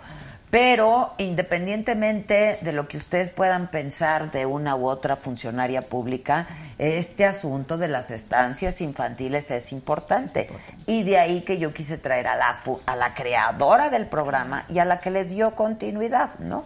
Entonces, bueno, pues tú eres, tú, tú, tú te haces cargo de tus hijos, ¿no, Costeño? O, o te Sí. hiciste en algún No, yo- momento. Yo, me hago cargo de mis hijos. Mis hijos viven conmigo, sí, soy papá soltero. ¿Desde qué, ¿Desde qué edad? Bueno, desde hace como tres años y medio aproximadamente. ¿Pero qué edad tienen? Bueno, ya son muchachos ahorita, Ah, ok, pero no dejan de dar lata, ¿no? Hoy no, mi, hijo- mi mamá decía hijos chicos, problemas chicos, hijos grandes, problemas grandes, qué cosas, y dan No, sí. problemas. Mi, mi chamaco ahorita ya tiene 21, de ahora ya tiene sordera testicular, ¿no? Por sus huevos no me oye, pero. Pero sí, o sea. Eh, eh, cuando a mí me brincó, y bueno, ellos, ellos a nosotros particularmente, Aida estará de acuerdo, nos dan mucho material para hacer humor, porque de verdad. Los políticos. Los políticos nos dan el, nos dan el, el- el speech ya hecho. Ni siquiera hay que meterle tanto. Y es asombroso cómo, a pesar de los pesares, Adela, la comedia, podría contarte un chiste ahorita. Y pues yo podría decir, lo conté hace un sexenio, dos sexenios, es Y la aplica. misma, aplica, siempre aplica, siempre aplica, de verdad. Que la casa Perdomex es como México, cada día le sale más madreado al presidente, que este, que el presidente es como las palomas, da un paso y la caga, otro paso y la caga, que el presidente es como el cótex porque está en el mejor de los lugares pero en el peor de los momentos, etcétera. O sea, ¿me entiendes? O sea, y te das cuenta, estos ya los platicamos con Cedillo, con Salinas, con, o sea, y sigue causando la misma, ¿Entiendes? Siguen entrando. Sí, sí, aparte, a ver, los mexicanos, ustedes que son comediantes, son maestros Pues de eso, ¿no? Este, la sátira, la comedia y la sátira política. Pero fíjate, Adelita, que yo retomando un poquito el tema de, de de los niños y dónde, y dónde poderlos ahora sí dejar. Yo me quedé, este, ahora sí que sin su papito, desde que tenía dos meses mi hijo, sin un centavo y diciéndole a Dios qué hago porque necesito trabajar. Entonces poder ir a dejar a tu bebé a un lugar donde lo van a, le van a dar de comer, le van a cambiar su pañalito y saber que está en buenas manos es una bendición que no te la puede negar Ahora, si no parte. está en buenas manos, si no pasan la calificación, si son corruptos, pues que nos lo digan. Que ¿no? nos lo digan, pero, no que hay no un nos quiten, que no nos Entonces, quiten la posibilidad, exacto, porque yo por eso también pude salir adelante y le agradezco mucho también a la ANDA, porque era una cosa horrible, porque yo lo iba a dejar a las 6 de la tarde, me iba a la, a la obra de teatro y, y se quedan a dormir, hasta el otro día los puedes recoger en la mañana, entonces llegar y ver tu cunita de tu bebé vacía, Ay. pues no, así flaca, flaca, llorando y llorando, pero doy gracias porque por eso me pude yo recuperar económicamente cuando tuve la posibilidad de encontrar una muchacha que me ayudara y que yo pudiera trabajar, pero es que imagínate qué hace, qué hace una mamá, a dónde, a dónde, no, no, a dónde, a dónde lo llevas. asunto, a ver, es muy, muy, muy delicado. Prioritario. Prioritario. Y un papá, o sea, Prioritario. por supuesto, y un papá que se sí, queda sí. con- Digo, generalmente son las mujeres Claro, jefas de claro. familia claro. únicas, pero Los también roles, los papás. roles se han Sí, movido mucho Sí, ya. Los claro, roles se han claro. movido. Por supuesto. Y muchos papás ahora se hacen cargo de los chavos, ¿no? Sí, sí, sí. Este, yo tengo muchos amigos dentro del medio, Pepe Magaña, por ejemplo, ¿no? Sí, y otros tantos compañeros hija, sí, sí. que se hacen cargo de sus hijos, de sus hijas. Y este, y este asunto, por ejemplo, a mí me brincó y me dio mucha risa, me dio tema para show, eso de que, que los cuiden los abuelitos. Ay, no. O sea, dices, no manches. Yo desde siempre he venido escuchando, los abuelitos están para malcriar a los chamacos. Que los eduquen los Sí, papás. Sí, pues para eso es típico. Eso es Claro. típico de nuestra idiosincrasia. El, el- el abuelito es el que... Consiente. El que consiente. Entonces, imagínate un viejito o un señor de avanzada edad educando a un niño. En primera ya no hay condiciones. Ya la lumbar, la asiática, ya no, ya no aguanta lo mismo para agacharte. Ya no, ya no, ya uno. no. Pobres Ahora- abuelitos, ¿por qué aventarles el paquete Entonces, ahí? yo digo, Exacto. digo Sí, que al final últimamente ya las abuelitas tienen WhatsApp, no porque ellas chateen y estén ahí, o, o Facebook, sino porque las abuelitas están checando a su hija, dicen, Dios mío, es viernes, ya publicó que es viernes y el cuerpo lo sabe, me va a traer a la bendición, esta, me toca cuidar la chinga, o sea, para estar este, monitoreando a las hijas, creo, ¿no? Pero el asunto, mi querida Tata, que yo creo, ¿por qué, ¿por qué quitar todo lo que le huele mal? O sea, ¿por qué no arreglarlo? O sea, quitarlo. ¿Y luego qué pones? O sea, y si está mal, pues quitarlo, pero, pero, pero yo creo no que la solución de darle el dinero y quitar las estancias, pues ¿dónde los llevan? A ¿Dónde una a una privada no les alcanza. Exactamente. Entonces, Decía un señor, ¿por qué no mejor este eh, llevamos a los a los a los niños a las a las este cómo se llama a los asilos Sí. y ya matamos dos pájaros de un tiro, compadre? Yo creo que es lo, lo que viene después, pues sí, ¿no? pues sí. También otro otro meme por ahí decía que si los abuelitos van a cuidar a los niños, el gabinete se quedaba. El gabinete Pues sí. se quedaba sin, sin Sin nadie, porque están todos bien viejitos. Dice, sí, que los abuelos ya no deben cuidar a los chamacos. Pues si a los abuelitos todo se les olvida. A ver, espérame tantito, por favor. También eso es algo muy cierto, todo se les olvida. Imagínate que encargues al nieto, al hijo con el abuelo, y que se le olvide ir por él a, la guardería como a la, a la señora que se le olvidó que tenía un penthouse en Houston. O sea, se les olvida. O sea, es muy normal que en determinada edad las cosas se olviden. ¿No? Pues O sí. sea, ahí está la prueba, ¿no? Las cosas se olvidan. Hay de olvidos a olvidos, ¿verdad? Pues sí. Exacto. ¿Y tú, nena? Pues aquí andamos dando lata. Qué impresión, ¿qué le pasa a la gente cuando llueve? eh? Yo no acabo de entender. Ay, no, pues es como es- una dosis de somnífero y venía yo tratando de empujar a todo el mundo. Es Tablas, impresionante. tablas, comadre, tablas. No, no, Sí, es que terrible. miren, aquí hay tráfico, pero luego sí pasa algo cuando llueve, sí los embotellamientos, el tráfico. Se más. horror. Este, sí, sí, sí, sí. Los preparativos de mañana, ¿no? Ya, el día del amor y la amistad. Ah, claro. Oye, ¿qué vas Ah, a por hacer eso Está mañana? tan lleno de tráfico porque Comadre. no pueden Claro, mañana. mañana van a ver súper caras las flores, Eso, y hay que aprovechar. La cenita. la cenita, La partada del Sí, hotel. ¿cómo vas a celebrar, Aida? Este, con el de cuero. que Con Por si- eso está lleno Con ahorita. el cuero, pues, a ver si se apunta, digo. Oye, un 14 de febrero que coma yo bien. ¡Ya está! Bueno, esa es la expectativa. ¿Verdad? Esa Eh, es la bueno, expectativa. pues ¿qué tienes que hacer mañana? Tengo Viagra. Ay, no, como- no. Por si no puedes, digo. No, no, no, no, no. La verdad es que yo mañana me la voy a pasar viendo porno, que es lo, lo, lo, lo, Lo tuyo, lo tuyo. lo mío, tuyo. lo mío. Yo nomás lo hago por socializar. Lo mío, lo mío, ese es, ¿me entiendes? Autosatisfacción. Ah. La verdad. ¿Qué fue Manuela, declaración? Es que espérense tantito, muchachos. El 14 de febrero es como, como ir a sacar la visa, decía un compa, ¿no? Ir a sacar la visa, o sea, cuesta un dineral, haces una filota bien y, y- y con el riesgo de que no te la den, o sea, no manches. Pues sí. Pues es verdad, pues es sí. verdad, es verdad, es verdad. Van a pervertir a esta joven. No está bien, yo estoy aprendiendo. Eso es Esta bueno. joven. ¿Qué edad Vida. tienes, Tabata? Pues treinta y tantos, tenemos treinta y tantos. Treinta y nueve años, treinta y nueve años. Uy, te ves muchísimo más joven. Qué padre. Ay, muchas gracias, amable.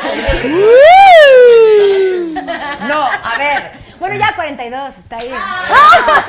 Tener serio? 39 o 40 o 42 es muy joven, pero te ves mucho más jovencita, Sí, ¿no? Muchas gracias. Sí, la verdad. Puede tener los años que quiera. Exacto. Ay, el otro come cuando hay. Ella puede tener los años que quiera. Ok, sí, al final de 28. cuentas es verdad, uno tiene los 28. años que uno quiere. Sí, claro. Pues sí, la edad Pues no sí. se lleva en otro Yo, por ejemplo, tengo corazón, 16, punto. pero al revés. Es correcto. ¿Por qué no hablamos de edad? 69, Hablamos así. Ay, sí, no hay que hablar de la edad. No hay que hablar de la edad. Cumplir ¿Para años es inevitable, envejecer es opcional. Exacto. claro. Bien, costeño. Bien. muy filosófico. Tú muy bien, costeñito. Le dan el corazón, A ver, ustedes comediantes, tú haces mucha comedia política también, Pues ¿no? poquita, pero, pero va. Pues no, no me ha gustado mucho meterme en política como de temas generales, pero pues oye, como dice aquí el compañero, te las ponen ahora sí Pues que- sí, ¿verdad? En charola de Charola plata. de plata. Pero tú sí, ¿no, costeño? Sí, eh, aunque sabes una cosa, que hoy la gente está muy insensible y los políticos tienen la, la piel muy delgadita de la... Una vez me tocó hacer show para el extinto gobernador de mi estado, José Francisco Ruiz Massieu, y de él aprendí una cosa que dijo, quiero que por favor, si le sabes algo a alguien, le, lo- le tires y que lo, saca los chistes aquí, en esta fiesta, ¿no? Si sabes algo del secretario de Educación Pública, si sabes, tíralos, porque el político tiene que aprender a comer sapos, me dijo. José Francisco me dijo en ese Pues entonces. sí, pero... se- Pero los de ahora, puta, son muy insensibles.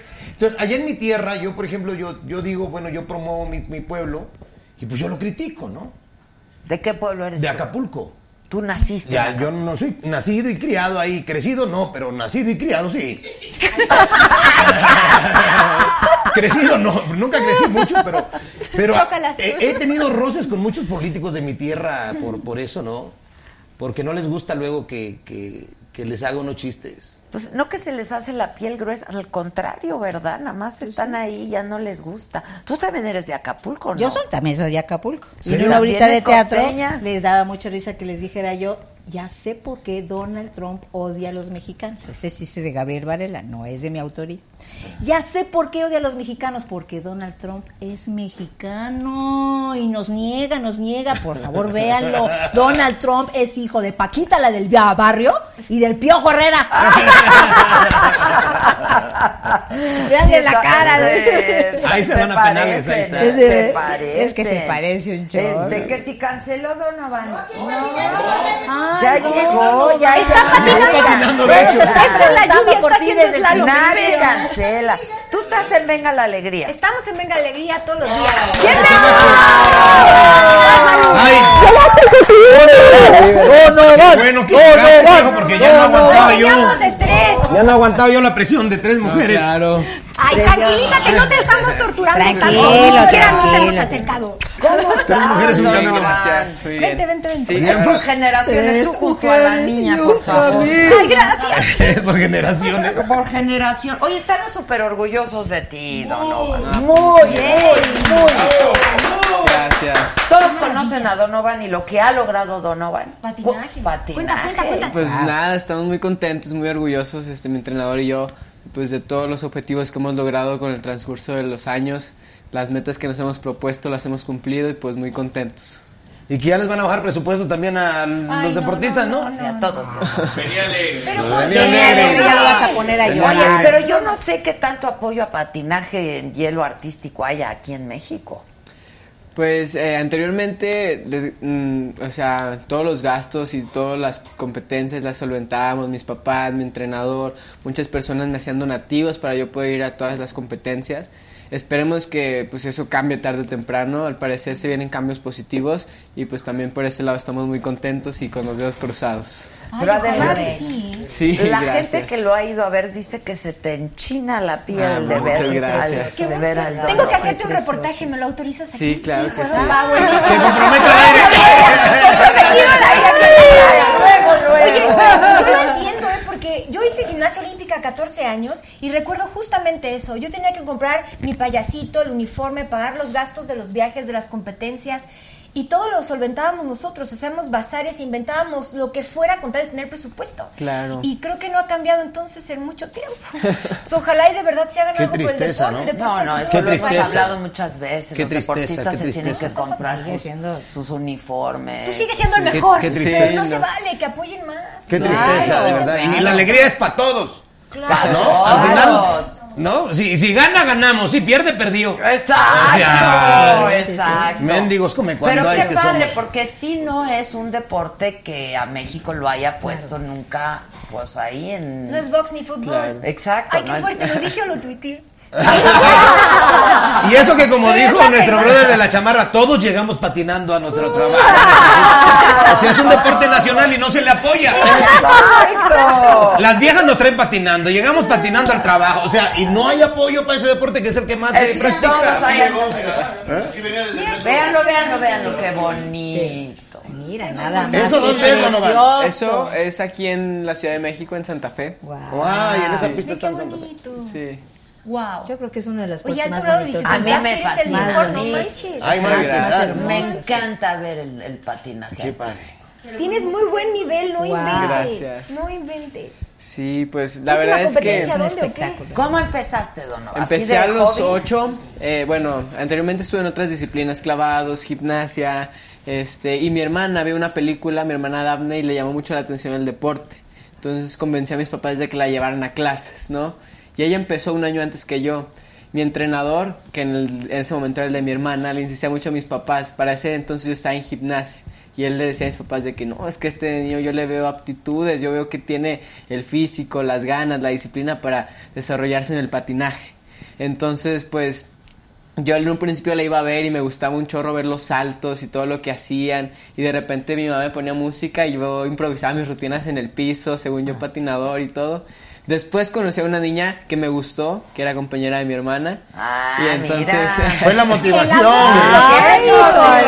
Benditas mujeres que también motivan. Exacto. Exactamente, y pues este fue como un conjunto de varias cosas que se juntaron y al final pude, pude empezar en el patinaje artístico. A ver, pero lo que más me importa a mí, ¿y la vieja que Es- Yo también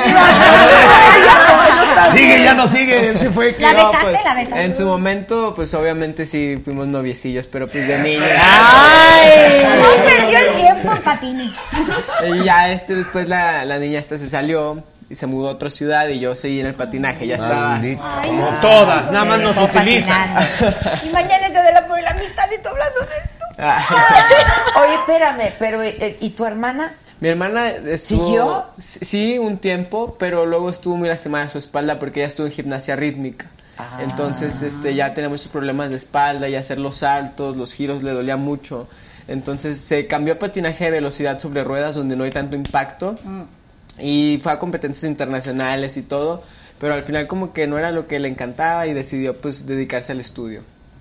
Sí. Ok, entonces, fíjate, está ahí por dos mujeres. y dos el que se quedó. Por tres y la que lo parió, ¿qué? Por tres, por tres, por tres. Ahora, eh, ¿qué sigue para ti? ¿Cuál es la próxima competencia? Pues ahora en Anaheim, donde estuve compitiendo, logramos la clasificación al mundial, este, al mundial que se va a celebrar el, en el próximo mes de marzo en Japón. Ok. Entonces estamos bien emocionados, bien contentos de poder representar a mi país en un mundial de, de patinaje, ¿no? Que quién lo diría. Exacto. Bravo. ¿Ya habías pistas de patinaje? hay en México. Ponían una ahí en el sol. Hay dos, ¿no? Estaba una por el San Jerónimo y otra. Hay varias. Santa Aquí en Ciudad de. México es de los este, estados de la República donde hay más. Bueno, y periférico cuando llueve. Patina. Ese patina el carro bien gacho. Ahí. Viste, patinaje precioso. Pero en realidad no, o sea, Sí. no es un deporte. Pero mira, de hecho, este, yo empecé a patinar en Guadalajara y desgraciadamente ¿De la ahí eres pista. tú? Sí, yo nací en Guadalajara y ahí fue donde empecé a patinar durante seis años. La pista la cerraron en el 2013 y yo tuve que buscar la opción más cercana para seguirme preparando. A mi entrenador le ofrecieron trabajo en la pista de hielo de León, que aparte era la ciudad más cerca con una pista. Entonces, pues obviamente yo para seguirme preparando y seguir con mis entrenamientos, le propuse la idea a mis papás de mudarme a León y pues ellos me apoyaron. Desgraciadamente ellos se tuvieron que quedar en Guadalajara por sus trabajos y porque ya tenían todo ahí. Y yo pues me mudé con mi entrenador y él me recibió como un hijo. Entonces... Fíjate toda la clase Mira, de esfuerzos qué que se historia. hacen, ¿verdad? Hacer el movimiento, Para hacer llegar el a un sueño, para alcanzar un ideal. ¿no? Y jovencitos. Que un ser humano haga el movimiento es muy importante. Sí, maravilla. sí, Sí, qué, muy qué bien, padre. ¿eh? Gracias. ¿Y en qué posición quedaste en esta última En competencia? esta competencia, en el programa corto con la canción de Black Machine, Jazz Machine, quedé en el lugar número 14. Este, y pues con este lugar y el puntaje que, que obtuve fue con el que logré la clasificación al mundial. Sí, y en el programa largo tuve unos detallitos que de desconcentración, unas fallitas y quedé en el lugar número 17 y al final de la competencia cerré el evento en el lugar número 17. Pero, Pero igual de eso te hizo entrar en la competencia. No, claro, claro. Y, y ahorita pues obviamente vamos a aprender de todos los detalles que Pero nos en hace el mundial falta te vas a enfrentar con Sí, ya es la élite del patinaje, ya son los mejores patinadores del mundo. quiénes Ante- son los, los, los- Pues los países potencias se puede decir que ahorita son Rusia, Rusia, Japón, Japón. Estados Unidos, este, Canadá. Canadá. El año pasado ya fui al mundial, este, se celebró en Milán y logré clasificarme a la final dentro de los mejores 24 patinadores del, del mundo de esta competencia. Oye, Pues este chamaco no se va a Chimalhuacán como nosotros. ¡Qué bárbaro! Su langosta. No se va aquí a tres palos, comadre. No, no, no. No. yo insisto que el gobierno, el gobierno apoye. Hay muchos en el gabinete que les patina el coco. Apoyen, por favor. Apoyen, por favor, este deporte. Deporte nacional. Sí. Bravo, bravo, bravo. Muchas gracias. Oye, pero además tú te diste a conocer porque las rutinas que hacías Sí. eran con música de Juan Gabriel. Mucho, Así eso es. llamaba mucho la Azúcar. ¡Wow! Sí, sí. Pues ahora por la del cangrejito playero, compadre. ¿No? Imagínate una de Mickey Laure ahí, el tiburón, tiburón. A ver. Cántanos una. Ay, cangrejito playero, que camina en la arena, va buscando la nena, que se baña en la playa, con sus cuatro patitas, caminando ligero, con sus ojos parados, que parecen antenas. Ella tiene, qué poesía de canción. Recuérdala. ¡Qué maravilla! ¿Cuáles canciones de Juan Gabriel elegiste? Mira, para la temporada del 2016 y 2017 patiné Hasta que te conocí con arreglos de Raúl Di Blasio. Ah, Sí. Imagínate Una canción muy bonita, yo creo que es de mis favoritas que he patinado hasta el día de hoy. Ahorita para esta temporada de Juan Gabriel tengo la canción de Ya lo sé que tú te vas, con arreglos del maestro Magallanes. Ok, Entonces es de otra su- pieza de instrumental. director musical. Sí, sí, sí, es otra pieza instrumental muy, muy bonita que la verdad se disfruta mucho patinar y pues yo creo que también el público la disfruta mucho porque más de algunos se identifica con la letra. Oye, pero tú, eli- tú eliges la, la, la canción o entre tu o Pues entrenador. eh, entre todos, la verdad. Este, la música, pues es de Juan Gabriel es con la que yo crecí en mi casa. A mi mamá le gustaba muchísimo y yo como una oda para ella, pues se la dedico y cada que hago mi rutina me acuerdo de mi mamá. Entonces, pues es como una inspiración. Y pues obviamente se la tengo que proponer a mi entrenador, este, para que, porque pues a veces tienes una canción, pero tiene que ir de acuerdo con tu Hay que perfil. ponerla también, Exactamente. ¿no? La- No vayas a nunca vayas a bailar con la que se cayó, porque ahí sí te cargan la. No. No, sí, imagínate, no, esa nunca la vayas a poner, güey. Porque es de mal augurio. Es correcto, es Además, como correcto. está vivo, pues seguramente lo va a ir a ver de incógnita, Claro. Pero lo va a ir a ver. Claro, es correcto. Bravo, bravo, bravo. Oye, no, pero no ha de Sí. ser fácil una rutina de Juan Gabriel, ¿eh? ¿Cuánto dura tu rutina? ¿Un Pues tres minutos? eh, una- el programa corto dura 2.50. eh, normalmente para el programa corto siempre escogemos una música más rítmica, más alegre, para que el público y Se este, sea parte ¿no? de este programa. Para el programa largo, como es un poco más cansado y más complejo, este, escogemos una música un poco más tranquila, eh, porque tiene que durar 4 minutos con 10. Wow. Sí, entonces- Exacto. Sí, sí, sí. Entonces es una rutina bastante intensa porque son muchos saltos, muchos giros, que es uno tras otro sin descanso. Y pues puedes es- escoger una que empiece así suavecito y luego de repente tenga Así- cierto así es- ritmo para lucirte Así mucho, estaba ¿no? la de hasta que te conocí, por eso es de mis favoritas, Ah, porque ah. empezaba muy clásica, Pero aparte muy entiendo que has hecho movimientos en patinaje que ningún mexicano ha hecho, ¿no? Sí, pues de hecho No en sé cuál Anaheim triples, no sé qué. logramos El el, ajá, El sí, claro. en Anaheim, eh, California, en la competencia que acaba de pasar que se llama Four Continents, logramos este realizar el primer triple axel en una competencia internacional por parte de México. Entonces estamos también muy contentos y muy orgullosos porque era una meta que teníamos y la logramos. ¡Bravo! Vamos, Soy gracias. Triple por- Axel, no inventes. Sí. No, y triple, ahora que venga el triple de vuelta de Malacatonche, Sí, esa también es Oye, por aquí dice alguien que no eres el primero en patinar con canciones de Juanga. Ajá. Que también fue Johnny Wade, patinó con el instrumental de Hasta que te conocí. Sí, él patinó, no, no me acuerdo bien qué temporada, pero todavía no se podía patinar con voz. Era, no me acuerdo bien el año. A partir del año 2014 nos, nos abrieron el reglamento para poder empezar pa- este, a- Canciones con con canciones voz. con voz, exactamente. Entonces, Ah, qué este, él solo Uy, tenía la parte. traen más feeling. Sí, sí, sí, claro. no, y te ayuda para interpretar mejor y todo. Entonces él solo tenía la parte con este Raúl Di Blasio de piano y todo lo que era instrumental. Y ya yo le agregué la parte de voz con Juan Gabriel a la canción. Ay, se me pone la piel Sí, qué bonito. La verdad que sí. Sí. qué bonito. Oye, ¿y paralelamente estudias? Eh, ahorita Es que terminé está la cañón, sí, porque la te verdad. tienes que dedicar. Sí, sí, sí, es, es muchas cosas, la verdad, este enfocarte en varias cosas y si quieres hacer algo bien, yo creo que tienes que estar muy enfocado. Sí, sí, sí. Ahorita terminé la preparatoria y me dediqué un tiempito para pues seguir este con mi entrenamiento al 100%, bien enfocado, sin distractores. Y pues este obviamente yo quiero seguir estudiando, pero siento que ¿Qué? para el ¿Qué estudio quieres estudiar? me, me gustaría estudiar fisioterapia. Ah, sí, pues sí, está sí, bien. está como muy relacionada con el deporte. Y siento que para estudiar pues no tienes como un límite de edad. Realmente a cualquier edad puedes seguir ¿Qué pasó, estudiando. primo? ¿Qué ¿Ves? pasó, primo? ¿Qué pasó, primo? No, no. no Me acaban de expulsar, ni me acaban de expulsar a mi chamaco. Espérate, no sabe lo que cuestan las colegiaturas, güey, seguramente. Oye, no, no, Ya, ¿cómo ya que sé no? No, no, hombre. no, ¿Tú no. hasta qué año estudiaste? Hasta primero de kinder, pero no importa. No importa, ya dijo aquí Donovan que no pasa nada, no, no, no. O sea, ¿cómo vas a creer que no? No, no, no es lo mismo los tres mosqueteros que 20 años después. No, Pues sí, no, no, comadre, no, la verdad no. Ya no es la misma energía, ya no, No, se no, puede. no, la no. concentranza. No, y La además uno pierde el hilo de venir, ¿no? De venir, de venir. O sea, hay una ruptura de la secuencia y eso pesa también. Mi chamaco, de verdad, me lo pulsaron. Le dije al director, ¿pero por qué tan cara la colegiatura? Si este es de lo que menos estudian. Le dije, no me puedes cobrar la O sea, bueno, la llorona se enteró cuánto costaban las colegiaturas. Dejó de buscar a los hijos ya. ya no los quiere. Ya no lo quiere, Ya está no los la quiere. colegiatura. Salvador García dice saludos a Ida Pierce de parte de Salvador García Ramos. ¿Te acuerdas de Jorge Sanders? Y su esposa, Leti Aspeitia, era amigo de Evelio con Bechi Cáliz. Pues de la esposa no me acuerdo, pero de él sí. ¡Ay, ¡Vámonos! ¡Vámonos! Este. Es que les quiero leer unos que están muy divertidos. ¿Que ¿Qué tan fácil, Tabata, la convivencia en Bengala? Ya empezaron con los chismes. Ah, los Pregunten, chismes. pregunten sin problema. Con Que yo voy a decir lo que, lo que yo quiera. la- que las cosas como son. Tu pregunta. ¡Ay, ya, ya! Que con Ricardo Cázares, ¿qué tal? Ah, buena onda. Ah, Sí, no, sí, sí. ¿sí?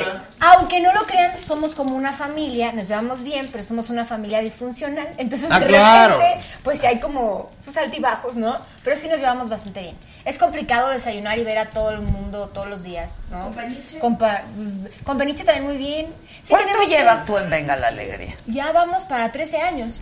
Ah, 13 años. Ah, pues es como Andrea Legarreta. Su familia. Ya es la perpetua Son de mi ahí. familia. Pues sí. Y sí. Tres horas diario conviviendo con las mismas personas. No, son buenos compañeros, son buenos compañeros. Eso, eh, te, te divierte lo que haces y lo disfrutas. Sí, lo amo, me apasiona. Si no, ya no estaría ahí. Porque la verdad, si no sientes, si no te gustan las cosas, ¿para qué las haces, no? Y si las vas a hacer, las vas a hacer bien, si no, ¿para qué las haces? Claro. Pero tú eres este deportista además. Soy todo, lugar. ¿Has actuado? sí, hemos también hecho actuación, no mucho, pero sí. Hace poquito hubo un poco de teatro en corto, pero no entramos como mucho a profundidad. Pero sí, soy más reportera y conductora y pues ahí andamos echando lata. ¿Qué, en qué te, ¿Cuál dirías que es tu especialidad en, en Yo creo que contar historias y generar reportajes, pero con noticias positivas. Yo creo que México necesita también una nota positiva. No podemos estar siempre quejándonos y viendo todo lo malo de todos lados. Hay cosas muy buenas, muy rescatables. Gente mexicana que nos inspira como Donovan. gracias. Gente poderosa que nos ayuda también a empoderarnos. Mujeres muy chingonas que necesitan un espacio. Y muy pocos medios y muy pocos programas le dan un espacio a este tipo de noticias. Entonces, si no es amarilla, roja, fea o hay muertos, pues no es noticia, ¿no? Y No, aquí sí, tratamos claro. de generar contenidos diferentes. Aunque es venga la alegría y es entretenimiento, pues tratamos de que esta editorial nos permita comunicar, informar, entretener y al mismo tiempo impulsar y motivar, ¿no? Y aparte es bien inteligente.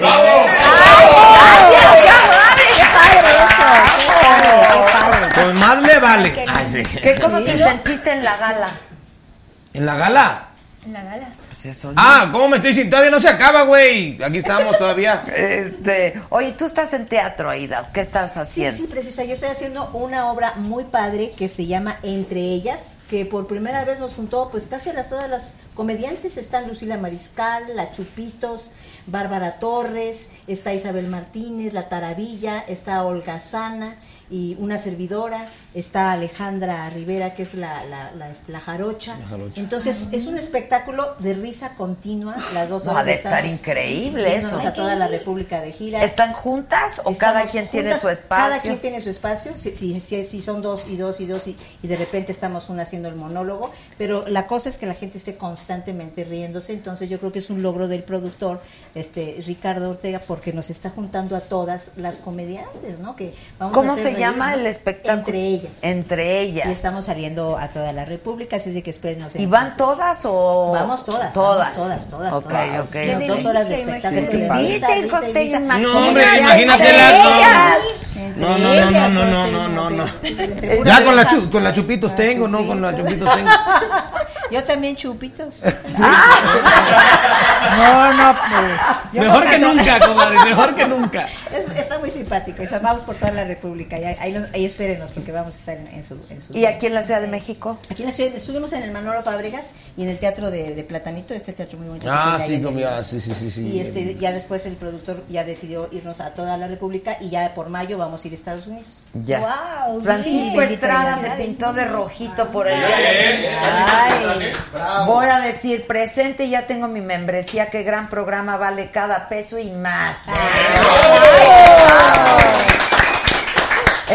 Castillo dice Aida, gran comediante. Lástima que no tenga programa. Amor, hermoso. Pues he estado en mucho teatro y bueno, yo digo que es una bendición. Fíjate que ¿Qué fue lo último que hiciste en la tele? de sec- es- es- uy, estuve en, en Televisa hace como cuatro años y en, en TV Azteca los últimos programas que hice, porque ahora ya estoy en TV Azteca, es Plaza, este, ¿cómo se llama? Ah, pero entonces sí sigues haciendo Sí, televisión. Sí, sigo haciendo televisión, Ah. digamos, de invitada. Ah, ok, este, ok, pero no con un programa, No con un programa, pues. porque me he estado realmente año con año haciendo teatro y, y lo que les quería comentar es que yo sí creo mucho en la ley de la atracción, la ley del secreto. Él dice que desde pequeño él quería eso y yo creo que sí se atrae. Y yo un día dije, este, la televisión es muy fría para mí. Me gusta mucho el teatro. Es Quiero es- hacer mucho teatro. Diosito, dame teatro. Y mira que no he parado. Digo, bendito sea Dios que he tenido mucha imagen televisiva, mucho más joven y te- eh, tuve mis programas y mi buena temporada. Pero yo creo que no hay nada más hermoso que poder salir y escuchar la risa del público, que es lo que te re- retroalimenta. Entonces, me, me he ligado, bendito sea Dios, con muchas obras de teatro que están en México y luego se van de gira. Afortunadamente no me falta el trabajo. Pero si no estás en, en televisión, haz de cuenta que no, no existe. Existe, sí, Sí, llegas claro. a la gasolinera. Usted ya no trabaja, la señora, ¿por qué? Pues no lo vemos en televisión. No, sí, mire, estaba en esto y en eso y en Sí, eso. claro. El teatro es padrísimo, a mí el estuve teatro me encanta. Casi un año y medio en la jaula de las locas. De ahí me, me pasé a año y medio casi en Hijas de su madre, que también estuvimos por toda la República. Y me estoy ligando ahorita Ahora, con esta yo obra. admiro profundamente a los actores, ¿no? Este, pero los comediantes tienen algo Sí, que yo de veras admiro muchísimo porque eh, pues les puede estarse llevando a ustedes la fregada que salen a dar una función a reír y a hacer reír. Es un toque de Dios, ¿verdad, Adela? Yo siento que cuando Es un las- don, los sí. jóvenes se me Un acercan toque de a locura, decirme, oye, ¿puedo estudiar para ser comediante? ¿Puedo ir a alguna academia para ser comediante? Entonces yo le digo, pues mira, si tienes ese don de que a lo mejor desde la secundaria las caras y los viscos y la forma en que cuentas las cosas hace ya reír a la gente y caes bien, eres, tienes ese don. Pero tanto, tanto como estudiarlo, creo que Diosito nos lo regala, no sé si estés de acuerdo, ese don, ese carisma, que no toda la gente lo puede, digamos, cultivar de manera consciente, sino que lo tienes ya, Claro, ese, claro, ese- claro. esa- esa- ese don yo sí siento que es un don divino, que puedes caer bien, hacer reír a la gente. Pero ¿cómo le hacen cuando están mal Pues, ustedes personalmente? Por ejemplo, con- nuestra- nuestro, nuestro dolor y decir, este es mi momento, enfocarnos y como toda profesión, ¿no? Digamos, en Sí, sí, casita, sí. pues ya llorar y decir, pero digamos, como tú dices, viendo a Garrett, ¿no? Salir y decir, aquí tengo que echarle ganas y me tienen que ver contenta y feliz porque eso es a lo que me dedico. Y tu dolor, como tú dices, ¿verdad, compañero? Pues Sí, yo, yo creo que aquietar al, al loco que traemos dentro, ¿no? Aquietar el psique a nuestro juez y decirle tranquilo, llegó el momento de divertirnos un ratito, vamos a... De hecho, yo creo que para nosotros es catártico también. Es una manera de liberar un poquito la, la, la válvula, ¿no? Es una válvula de escape a, a nosotros mismos. Eh, eh, nosotros, eh, igual que toda la gente, el otro día me decía un fulano en las redes sociales, ¿y tú qué opinas de política, pendejo? ¿Tú qué? Le dije, a ver, cabrón, o sea, como si la gente cree que de veras los artistas no cagan, no comen, no nada, o no pagamos impuestos, no, no nos bañamos, o uno sufre lo mismo. Uno sufre igual por lo mismo Y hasta que cual- más, y yo hasta siempre más, digo, porque somos gente muy hipersensibles. sensible. Somos hipersensibles, Gente muy entonces. sensible, la verdad. Y, y nos pega todo, ¿no? Nos pegan muchas cosas. Pero tú pegan. pasaste por momentos duros. Sí, ¿no? cómo no. Cómo no. Y hasta que O sea, colapsé. personales. Pero sí colapsé. Llegó el momento en que, en que colapsé. Mis, mis, este, mis fortalezas humanas se debilitaron. Realmente mi resiliencia dio lo que tenía que dar. Y entonces fui rescatado de las puertas del infierno por, por mi manager y Carlitos López, Charlie Garibaldi, el ex Garibaldi, que, que, que llegaron muy a tiempo de rescatarme de las puertas del Eh, infierno. ¿Eras adicto? No, no, no. Yo eh, tenía adicción a una persona. Eh, me, dejé llevar, me, empecé a alcoholizar y me estaba dejando. No comía, bebía mucho, tomaba pastillas para dormir, no me hacían más pastillas, más alcohol. Y entonces, este, hasta que dijeron ya, entrega las armas, se acabó esto. ¿no? Y entré a un grupo maravilloso de gente profesional que, que te alinean las emociones maravillosamente. Es una clínica bendecida de Dios con gente bendita, ¿no? Y que, este, y que me dieron para adelante ahí. Híjole, sí, son momentos duros. Pero tocas fondo. Sí, ¿no? claro. Tocas fondo y, y- y- y te... Y, y empezaron las bendiciones después de ahí, porque además parece mentira, pero saliendo de la clínica me dijeron, a partir de aquí van a empezar a llover bendiciones. ¿Y cómo fue? ¿Sí? ¿Y cómo fue? Sí, de verdad. No han parado las bendiciones y es que trabajar. hay que estar trabajar. bien con uno mismo. Claro. ¿no? Sí, Para- lo principal sí. es eso, Sí. estar bien y dar gracias a Dios de estar vivo y de estar a- seguir adelante y estar sano, ¿no? A veces no vemos nuestras bendiciones, ¿no? Y simplemente el hecho de ver, de Pues escuchar, de- despertar. de, despertar, Claro. dices, gracias. Respirar. Sí, digo, tú estás muy joven. ¿Qué edad La tienes tú? tú? 19. Sí, eres un No, hombre, chamado, no primo, hermano, ahorita. Te quisiera la Nestlé a ti ahorita. No, no, no, no. Es una belleza. Que por favor cuentes de la gala. Eres tú el Ah, que tienes ok. que contar de la gala. Pues este, competí el programa corto y el programa largo. Digo, en la corta me fue súper bien. En el largo pude, haber, pude haberlo hecho mejor. Como a ti, Obviamente. como a ti. En el corto te funcionas, pero en el largo Pero en también. el largo me regodeo. Como tú, como tú. Y bueno, entonces este, el comité organizador y la este, Unión Internacional de Patinaje escoge a algunos patinadores para dar una gala de exhibición. Este, normalmente escogen el primero, segundo, tercero, cuarto, quinto, máximo séptimo lugar. Yo quedé en 17, pero como vieron que a mí me recibió muy bien la gente, este, me invitaron a formar, formar parte de la gala. Y creo que anteriormente ningún mexicano lo habían invitado a, a la un- gala. a la gala de un evento así de importante. Entonces, pues fue un gran honor para mí, estuvo una experiencia increíble, porque ya es diferente una competencia, estás con los patinadores que ganaron, estás con, con pues todo ese am- ambiente como de muy Qué positivo. padre, qué padre, además, que- este, que lo se hayas disfruta vivido. muchísimo. Y festivo, o sea, Y ya no hay competencia. Ya no hay rivalidad, no hay ya es rival, como más... Claro, claro. este, Ahí se disfruta más, Claro, y no, muy padre, la verdad, muy padre. La gente nos recibió súper bien, aplaudieron muchísimo. Ahí y la qué verdad es que... pusiste. ¿Qué- qué Es- es- escogí la canción que se llama, bueno, es como Capón, pero es enfocada como más una actuación. Como si yo fuera el capón. Ah, Entonces, sí. Sí, sí, sí, es un concepto un poquito diferente porque es como más de show para entretener y divertir a la gente un poquito más que como mostrarle algo competitivo. Pero pues se disfruta muchísimo Oye, también. ¿cómo te, traici- te traicionan los nervios? Es que imagínate. Es que es como Es todo. el hay triple. Te traiciona más la vieja, ¿no? Pero los nervios. Bueno, bueno. Los nervios me asisten más. Pues es que es de todo, digo, hay días que uno amanece más tranquilo Por que favor. otros días. Este, y pues hay días que de repente uno duda Sí, más sí, sí. que otras veces. Claro. Y a veces la duda es la que nos hace fallar. Sí, el enfoque es miedos. ¿no? Exactamente. Eso, los Porque de repente a veces vengo en la rutina y voy pensando, y si lo fallo y pum, me caigo. Pero a veces que no lo piensas, que nomás lo haces y dejas que tu cuerpo lo haga de pura llevar, inercia, claro. te salen las Es que, cosas por bien. ejemplo, si nosotros la cagamos, no, pues ya la cagamos y corregimos, pero, Pero pues, él- imagínate sí, en algo sí, así. sí. Tiene que No, estar te está haciendo totalmente- calificado, además. Totalmente haciendo- seguro de sí mismo. Y está representando Sí. todo un país, entonces tienes como que más el peso encima de tus hombros. Además, bueno, o sea, yo trato de no enfocarme tanto en eso, sino más bien de disfrutar el momento. Disfrutarlo para que no te Y patinar por todos. Claro. por todos aquellos que no tienen la posibilidad de, de llegar a esos eventos o de incluso probar lo que es el patinaje artístico.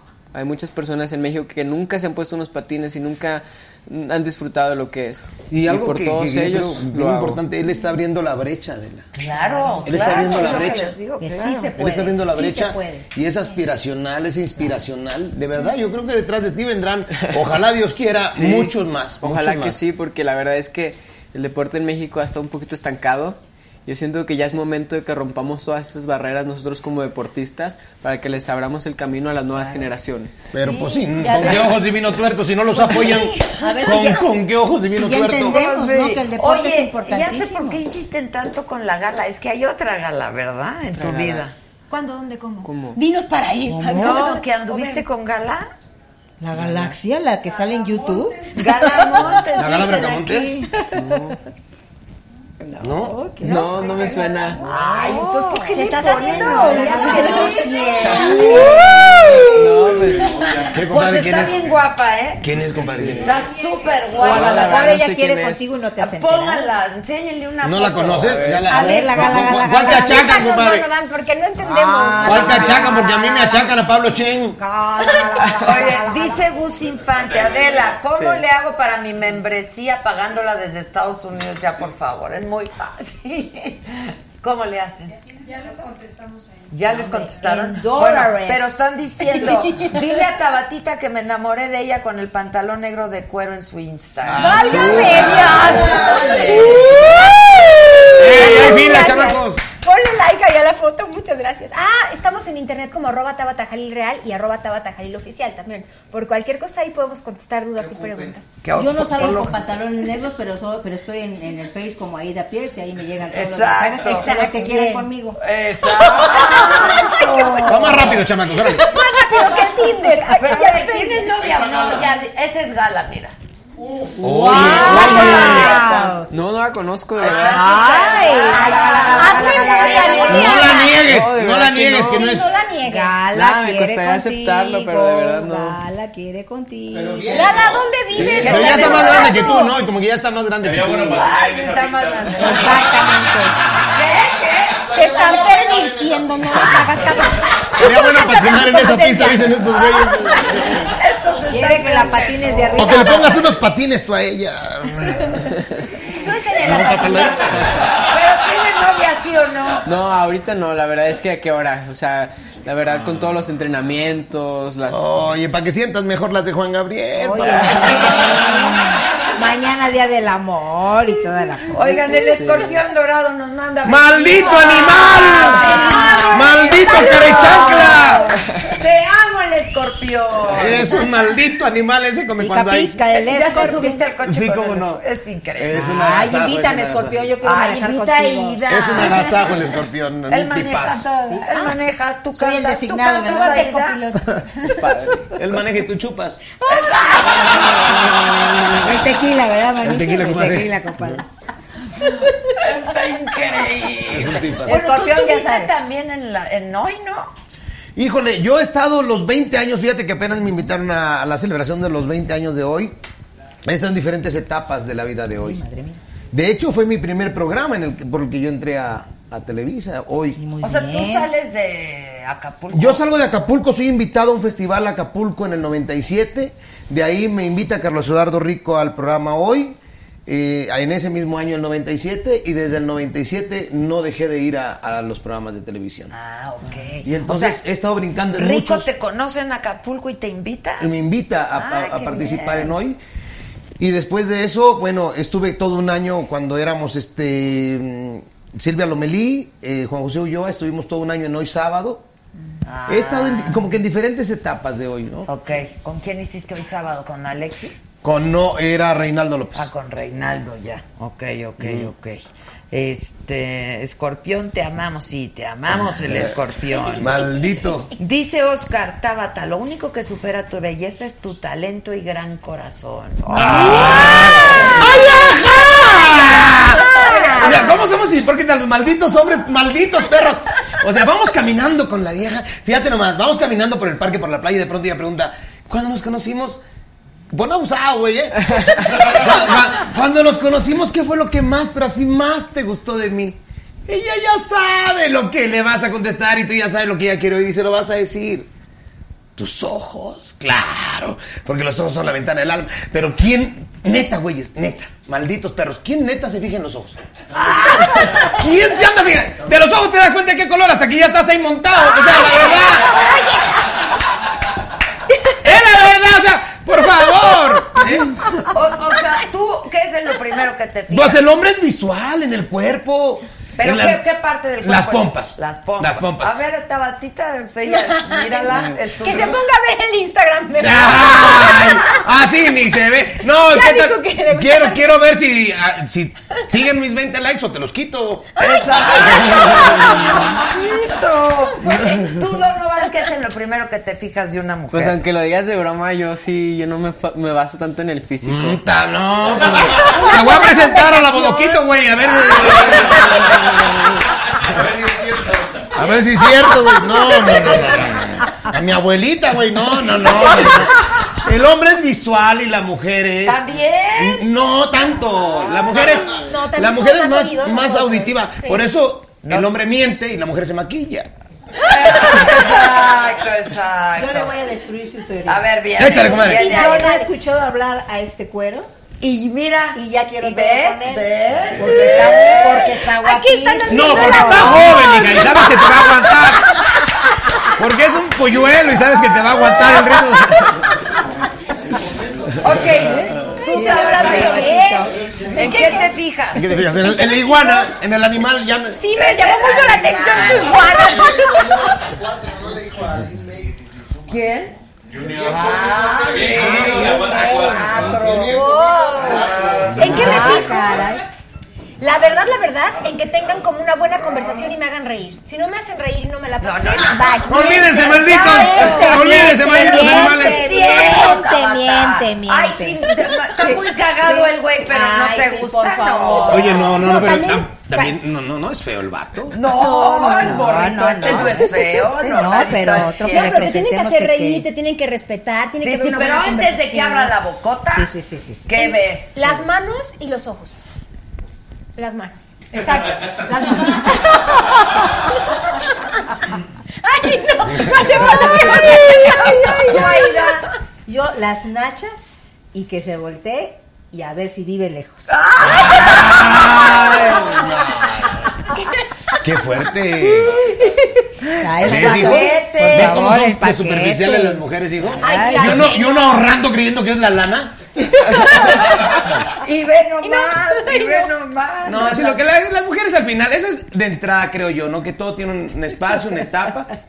Pasada la etapa del enamoramiento, vienen las verdades, se caen las máscaras y ahora sí vamos a ver los acuerdos, porque siempre he pensado que una relación de pareja son es como un negocio, un acuerdo. O sea, eh, ustedes las mujeres, creo yo, es mi punto de vista, perdónenme si no es así, creo que las mujeres quieren bienes y el hombre quiere servicios.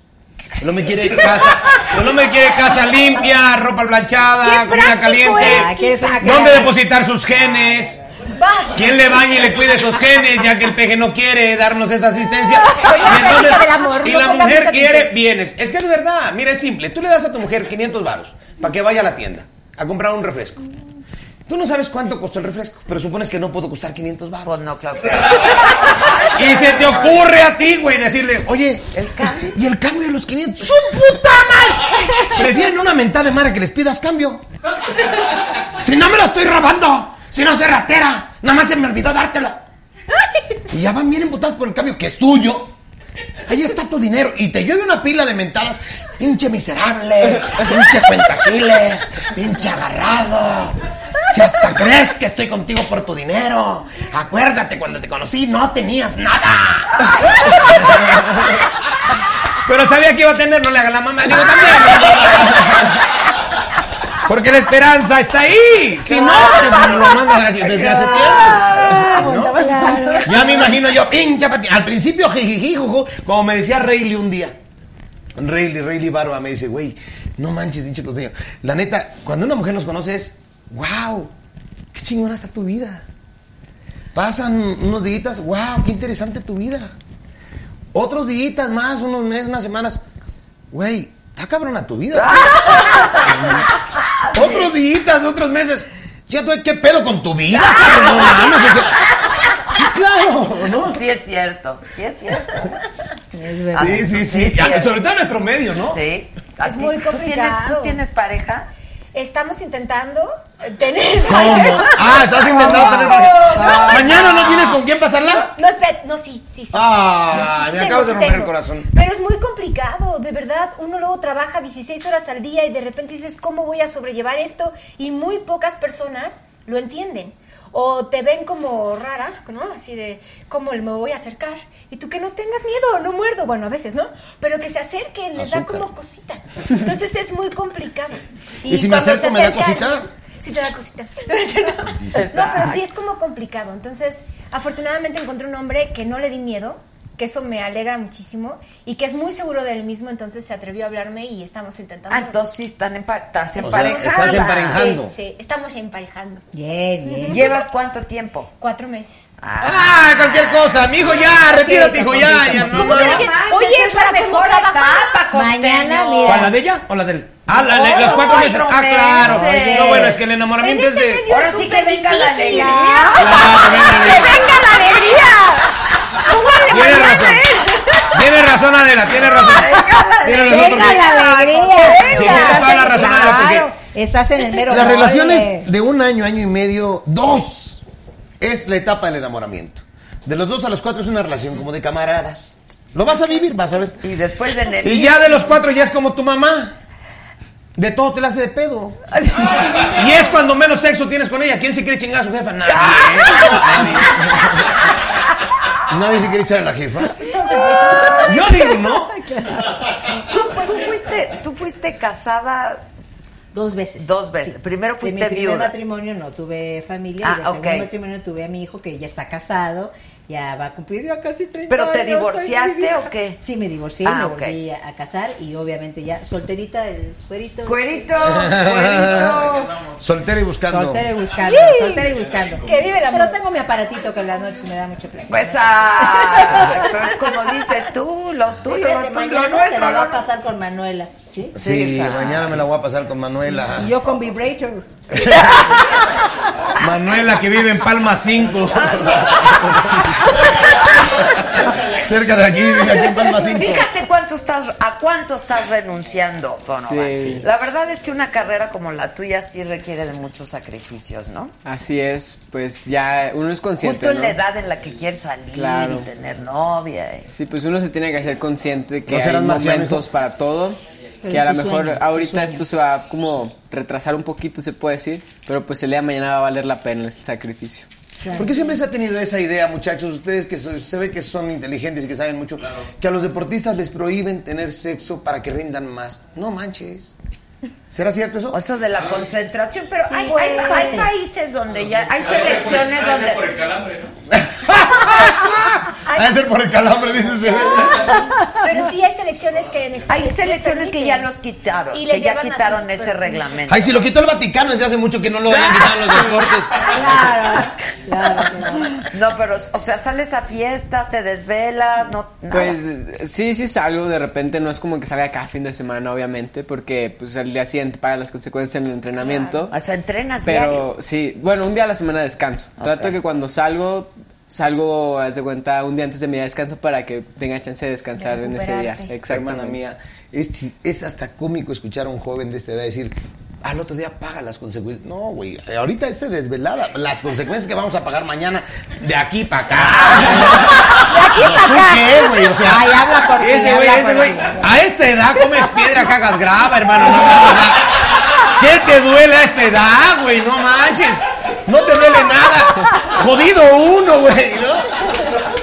Pero bien, pero se oye bonito, se oye bonito, se oye bonito. Se oye bonito sí, de pagar las concéntrate, consecuencias. Pues es que imagínate entrenando. ¿En qué consiste tu entrenamiento diario? Pues son como seis horas más o menos de No entrenamiento. manches, costeño. Son cuatro horas dentro del hielo Madre. y dos horas fuera de hielo. Estas dos horas a veces las, las utilizamos para acondicionamiento físico y para técnica de patinaje, pero fuera de hielo.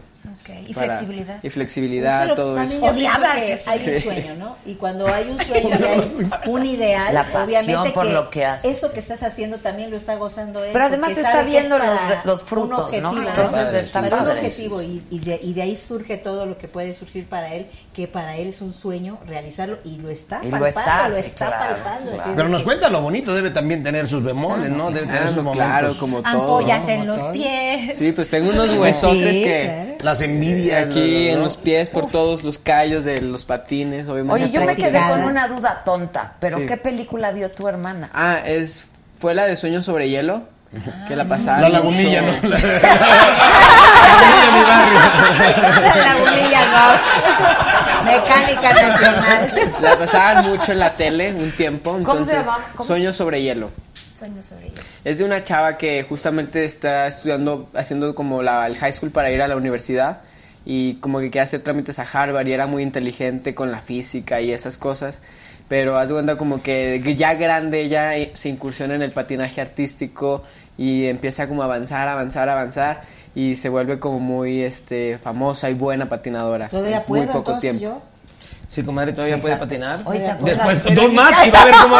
Échese dos tequilas más y va a ver Y cómo. todos vamos a patinar No, vamos a patinar. La película esta donde hay dos chavas patinadoras que una le, le- le lastima a la otra, ¿te acuerdas? Ah, Tonya Harding. una Es Sí, una historia que pasó, así Sí, pasó. esa fue una historia verídica. sí, sí, Sí, sí, sí. Sí, de la patinadora. Tonya Harding con Nancy Kerrigan. Sí, Tremendo, ¿eh? cuando en el deporte lo que tiene que haber es ¿no? Compañerismo, compañerismo. No, yo creo que en todos aceptar, lados. ¿no? Aceptar todos que si está pero no se ganando, pues Claro, pues sí es mejor, es No mejor. Pues es que No sí. se da, comadre, no se da, es bien complicado. Sí, es complicado toda esa parte a veces de la rivalidad. Porque yo creo que también esa, a veces los papás tienen la culpa porque lo fomentan, lo alimentan ese, esa envidia, Esa envidia. ese, esa rivalidad, diciéndole no le hables a fulanita porque compites con ella, no, No, convivas. además Exacto. hay padres súper exigentes. No sé cómo sea tu caso, ¿no? Sí. O sea, es, es algo que tú quisiste hacer Sí, y lo sí, hiciste. sí. Pero hay papás que, o sea, es de tienes que ser Aferrados. aferrados, o sea, aferrados pues sí. para que Exacto, Exacto. coño Miki. No, esos papás que luego van a los partidos de fútbol de los hijos, ¿no? Y saben más que los entrenadores, güey. Y pateala. y y- sí, O el tenista, Sí, hay, o sea, yo siento que, que a veces no le gustaba, no le hay gustaba y su patinadores papá lo o deportistas con mucho talento y habilidad y no llegan por la instrucción de los papás. No lo pude hacer yo, hazlo tú por mí, y se proyectan, ¿no? Ah, Exactamente. O sea, yo oye, No pude hacerlo yo, entonces. Pero con unas exigencias brutales. O el mismo Luis Miguel, ¿no? Sí, Que se está viendo por que eso no dijo este infancia, coño ¿no? Miki. Ay, coño Miki. Pero en la infancia no les dejan hacer absolutamente nada más que... O sea, no solamente es la exigencia de la profesión, sino la familiar y la presión familiar. Esto Es, es- es- es demasiado. De por sí nacer ya, ya, ya es una Sí, bronca, no ¿no? Manches, no manches. Sí, sí. Sí, está muy cañón. Está muy Por cañón. eso yo mañana los invito a que vayan a los hoteles de paso, de verdad. Están llenos. ¿Ya están llenos todos? Claro. Por favor. Bueno, reto cuartos en mi casa ahorita. Les paso dos tortas por debajo de la puerta, una Exacto, de aquí los estudios de aquí se van a No, de verdad, de verdad. Oye, el, el mañana, ¿no? Qué Oye, eh, vi, vi una nota bien bonita que decía, ay, es que troné con mi ex. Y decían, güey, no duraste ni un mes. O sea, no puede ser un ex después. Un mes no es un ex. Sí, no, es un nada. Era, era prueba gratis como cualquier programa de computadora. ¡Claro! ¿no? ¡Claro!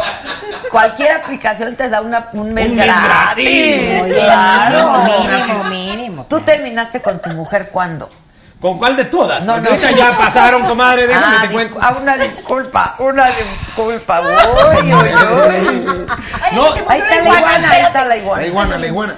Déjame decirte, no, este... La, la problemática. Ah, mira, terminamos muy mal. Terminamos en un agosto, en agosto del 2013, y terminamos mal. Yo digo, esta babosa, si hubiera esperado para noviembre, hubiéramos tenido un buen fin. Pero no se esperó. No, ya hice toda una rutina de eso. Ok, eso fue en 2013. Ajá. Y luego es cuando tú tocas fondo Sí, y sí, etcétera, etcétera. Y ya entonces has tenido otras Sí, parejas. claro, sí, sí, sí, he tenido otras parejas. Pero ¿sabes qué? ¿Ahorita estás emparejado o no? No. ¿Sabes por qué? Que después de esta clínica maravillosa, o sea, uno no sale reformado del todo, pero ya contacta a uno y uno se da cuenta realmente. Entonces, cuando ya de pronto te enseñan a- al manejo de las emociones, de tus emociones, ¿no? De sentir, porque lo primero que te dicen cuando llegas a esa clínica es, te tenemos dos noticias, una buena y una mala. La buena es que todo lo vas a sentir y la mala es que todo lo vas a sentir. Híjole, sí. Y es de la chingada. Y entonces resulta ser que hoy me doy cuenta más rápido y digo, este, no, esta chava cuando me dice, este, deja de fumar, eh, estás tomando mucho. O sea, una pinche controladora, yo no quiero, bye, chao, ¿no? O sea, y cuando empiezo a detectar El amor tiene que hacerte libre, ¿no? sí, o sea, ya cuando son controladoras, este, eh, cuando ya este, son demasiado celosas, cuando ya hay demasiado control o codependencia. Que La- fue las- tu caso, esa sí, era la tu... codependencia es terrible. Es muy fea, porque el codependiente siempre quiere salvar y quiere que lo salven. Entonces, digo, esta nada más quiere que yo la salve, ¿no? Esta viene a que yo la salve, o estoy, ¿qué estoy queriendo yo hacer? Ya, ya me doy cuenta más rápido. Claro. Porque ya, entonces- ya, tom- ya, ya tomaste conciencia de lo que adolece. Y entonces ya está más de la chingada. ahí. O sea, ya está más de la chingada. Incluso, incluso hacerse pendejo es más difícil. Sí, O sea, neta, porque dices, o sea, Sí, si ya me la si ya me la zapa, ¿qué me la pla? O sea, Sí. Yupi, yupi, muñeco chuki y ya, ya la muñeca fea, ya me la sé y me estoy haciendo pendejo aquí, Dios mío, ¿no? Sí. Ya no te lo puedes permitir, carajo. No, porque además eres vulnerable, o sea, sí, sí, sí. Entonces es poner barreras, terminar las cosas y, y me- mejor me, me alejo, porque, porque ya sé a dónde voy. O sea, estoy sentado en- sobre una base de dolor muy, muy, muy sólida y muy profunda donde caí, que hoy ya no lo quiero volver a tocar. Entonces me voy a tientas, ¿no? Y eso me cuesta más trabajo, por Sí, claro, es muy difícil Es relacionarte, sí, sin duda. Difícil. ¿Por qué lo miras así? Con desprecio y y desdén. Yo lo miro así porque, bueno, ahora sí que hablando un poquito en serio, yo tengo un canal de YouTube que, bueno, no tengo muchos seguidores, pero lo hago hasta por mí misma. Yo hace muchos años conocí el cuarto camino, Adel. Mm. Entonces el cuarto camino a mí me ayudó a, a, este, instalarme realmente en una verdad interior, ¿no? En que si tú estás bien contigo misma y puedes encontrar la paz y la felicidad y tratar de que todas tus negatividades se bajen, realmente es el estado más óptimo que puede encontrar el ser humano. Si alguien viene a acompañarte en ese estado, qué bueno, a sumarse a esa alegría, a ese optimismo, a ese regocijo, qué padre poderlo integrar a tu vida. Si alguien no viene a, a- a darte ese, ese gozo de estar positivo contigo, sigues estando, digamos, casada contigo misma, aunque suena un poquito como ególatra, ¿no? Pero hacerte feliz a ti misma y hacer a feliz en tu entorno. Porque Es lo si que tú hago. eres feliz, haces feliz a los demás, ¿no? Pero si alguien viene a sumarse a ti, tiene que ser ese tipo de persona. sí, ese sí, tipo de sí, persona que sumen, ¿no? Sí, que alegre, sumen. que te apoye, ¿no? Que te, que te, que te, Que que te también sume. tú has pasado Yo te lo por sumo, momentos mami, bien yo te lo duros sumo. en tu vida, ¿no? pasa- claro, eh, eh, hay momentos muy muy muy fuertes que, que yo me he sentido muy mal porque, por ejemplo, con, imagínate un bebé de dos meses y que, y que te dejen solita con él, bendito sea Dios, como dice aquí el compañero, que pudimos salir adelante. Y después ya su papi se integró y bendito sea Dios, ahorita está con él muy fuerte, amistad y cariño y todo, ¿no? Pero realmente todo ese trayecto, hacerlo sola, pues aprende uno mucho. Yo creo que son pruebas que te pone Diosito para ser muy fuerte y para decir, bueno, aquí me tengo que valorar yo, sentirme bien yo, trabajar, disfrutar. Y si alguien viene a sumar, qué maravilla, ¿no? Pero si no, que no me quiten mi felicidad, mi paz, mi tranquilidad, ¿no? Si alguien viene realmente, o sea, me presentes a alguien así, por favor. Mira cuánto estás aprendiendo, Sí, mi no. Estás haciendo la prepa, güey, aquí ya, la universidad. La maestría que... Ya en términos únicamente carnales, pues aquí tengo al cuero que Exacto. en la noche, mañana puedo pasar mi Exacto. 14 de febrero, pues muy contenta. Ah, ¿De, no, qué está, ¿De qué está decorado el set de Adela? ¿Eh? Es el hotel. Es Le. Hotel. El Hotel Fleur. O El sea, Hotel ¿qué onda? Fleur. Yo, yo, yo- o sea, yo me he robado los botes de basura, las toallas, pero ya un cenicero. ¿Por qué flor? ¿Que ¿Para que te hagan la Oigan, flor? antes de que se nos acabe el programa, Costeño, ¿qué, ¿qué problema tuviste invadiendo la vía pública o qué? Ah, con Arne. Con el, con el, el tal Ah, Arne. el Arne aus den Rute. Y fíjate, de, de este, de, de- de- de- decreto de Dios, ¿va? O sea, como la justicia divina, ¿no? O sea, y como inhabilitado por no sé cuántos años por haber pasado por el arco del triunfo las leyes. ¿Pero qué hiciste?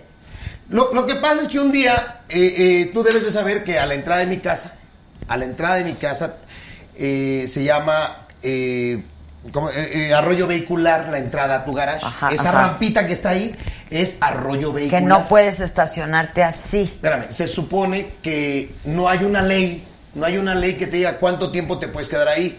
Si cinco minutos, si diez minutos, si una Ah, hora. No hay una ley que diga que, ¿no? Entonces, estos copas, mi carro estaba, no está, este, hay una jardinera que puso la delegación, mi carro estaba en la rampa de la entrada, sin, en, en la línea de la jardinera, ¿no? Entre la calle y la jardinera. Entonces, estos güeyes llegan un domingo con, con una camioneta estacionándose a media calle, con sopletes, sin equipo especial, a romper tubos y la lleno, a, romper y, y salí. Yo le dije, ¿qué onda? ¿Qué, qué, qué, qué, bro? No, que estás invadiendo, que la chingada, que estás privatizando la banca. No, güey, pero tranqui, pero no rompas eso, güey, eso es mío. Ah, es tuyo, entonces eres este, tú te estás declarando culpable y te tenemos que llevar con el juez cívico. Espérame, güey, que esté en la calle. Son muebles monstrencos, porque ese fue siempre su pinche lema de. Son muebles monstrencos. No, un mueble monstrenco, maldito pendejo, es un mueble que está en la calle. Un mueble, un traste o cualquier cosa que esté en la calle estorbando sin dueño. Esto, aunque esté en la calle, tiene dueño. ¿Sí?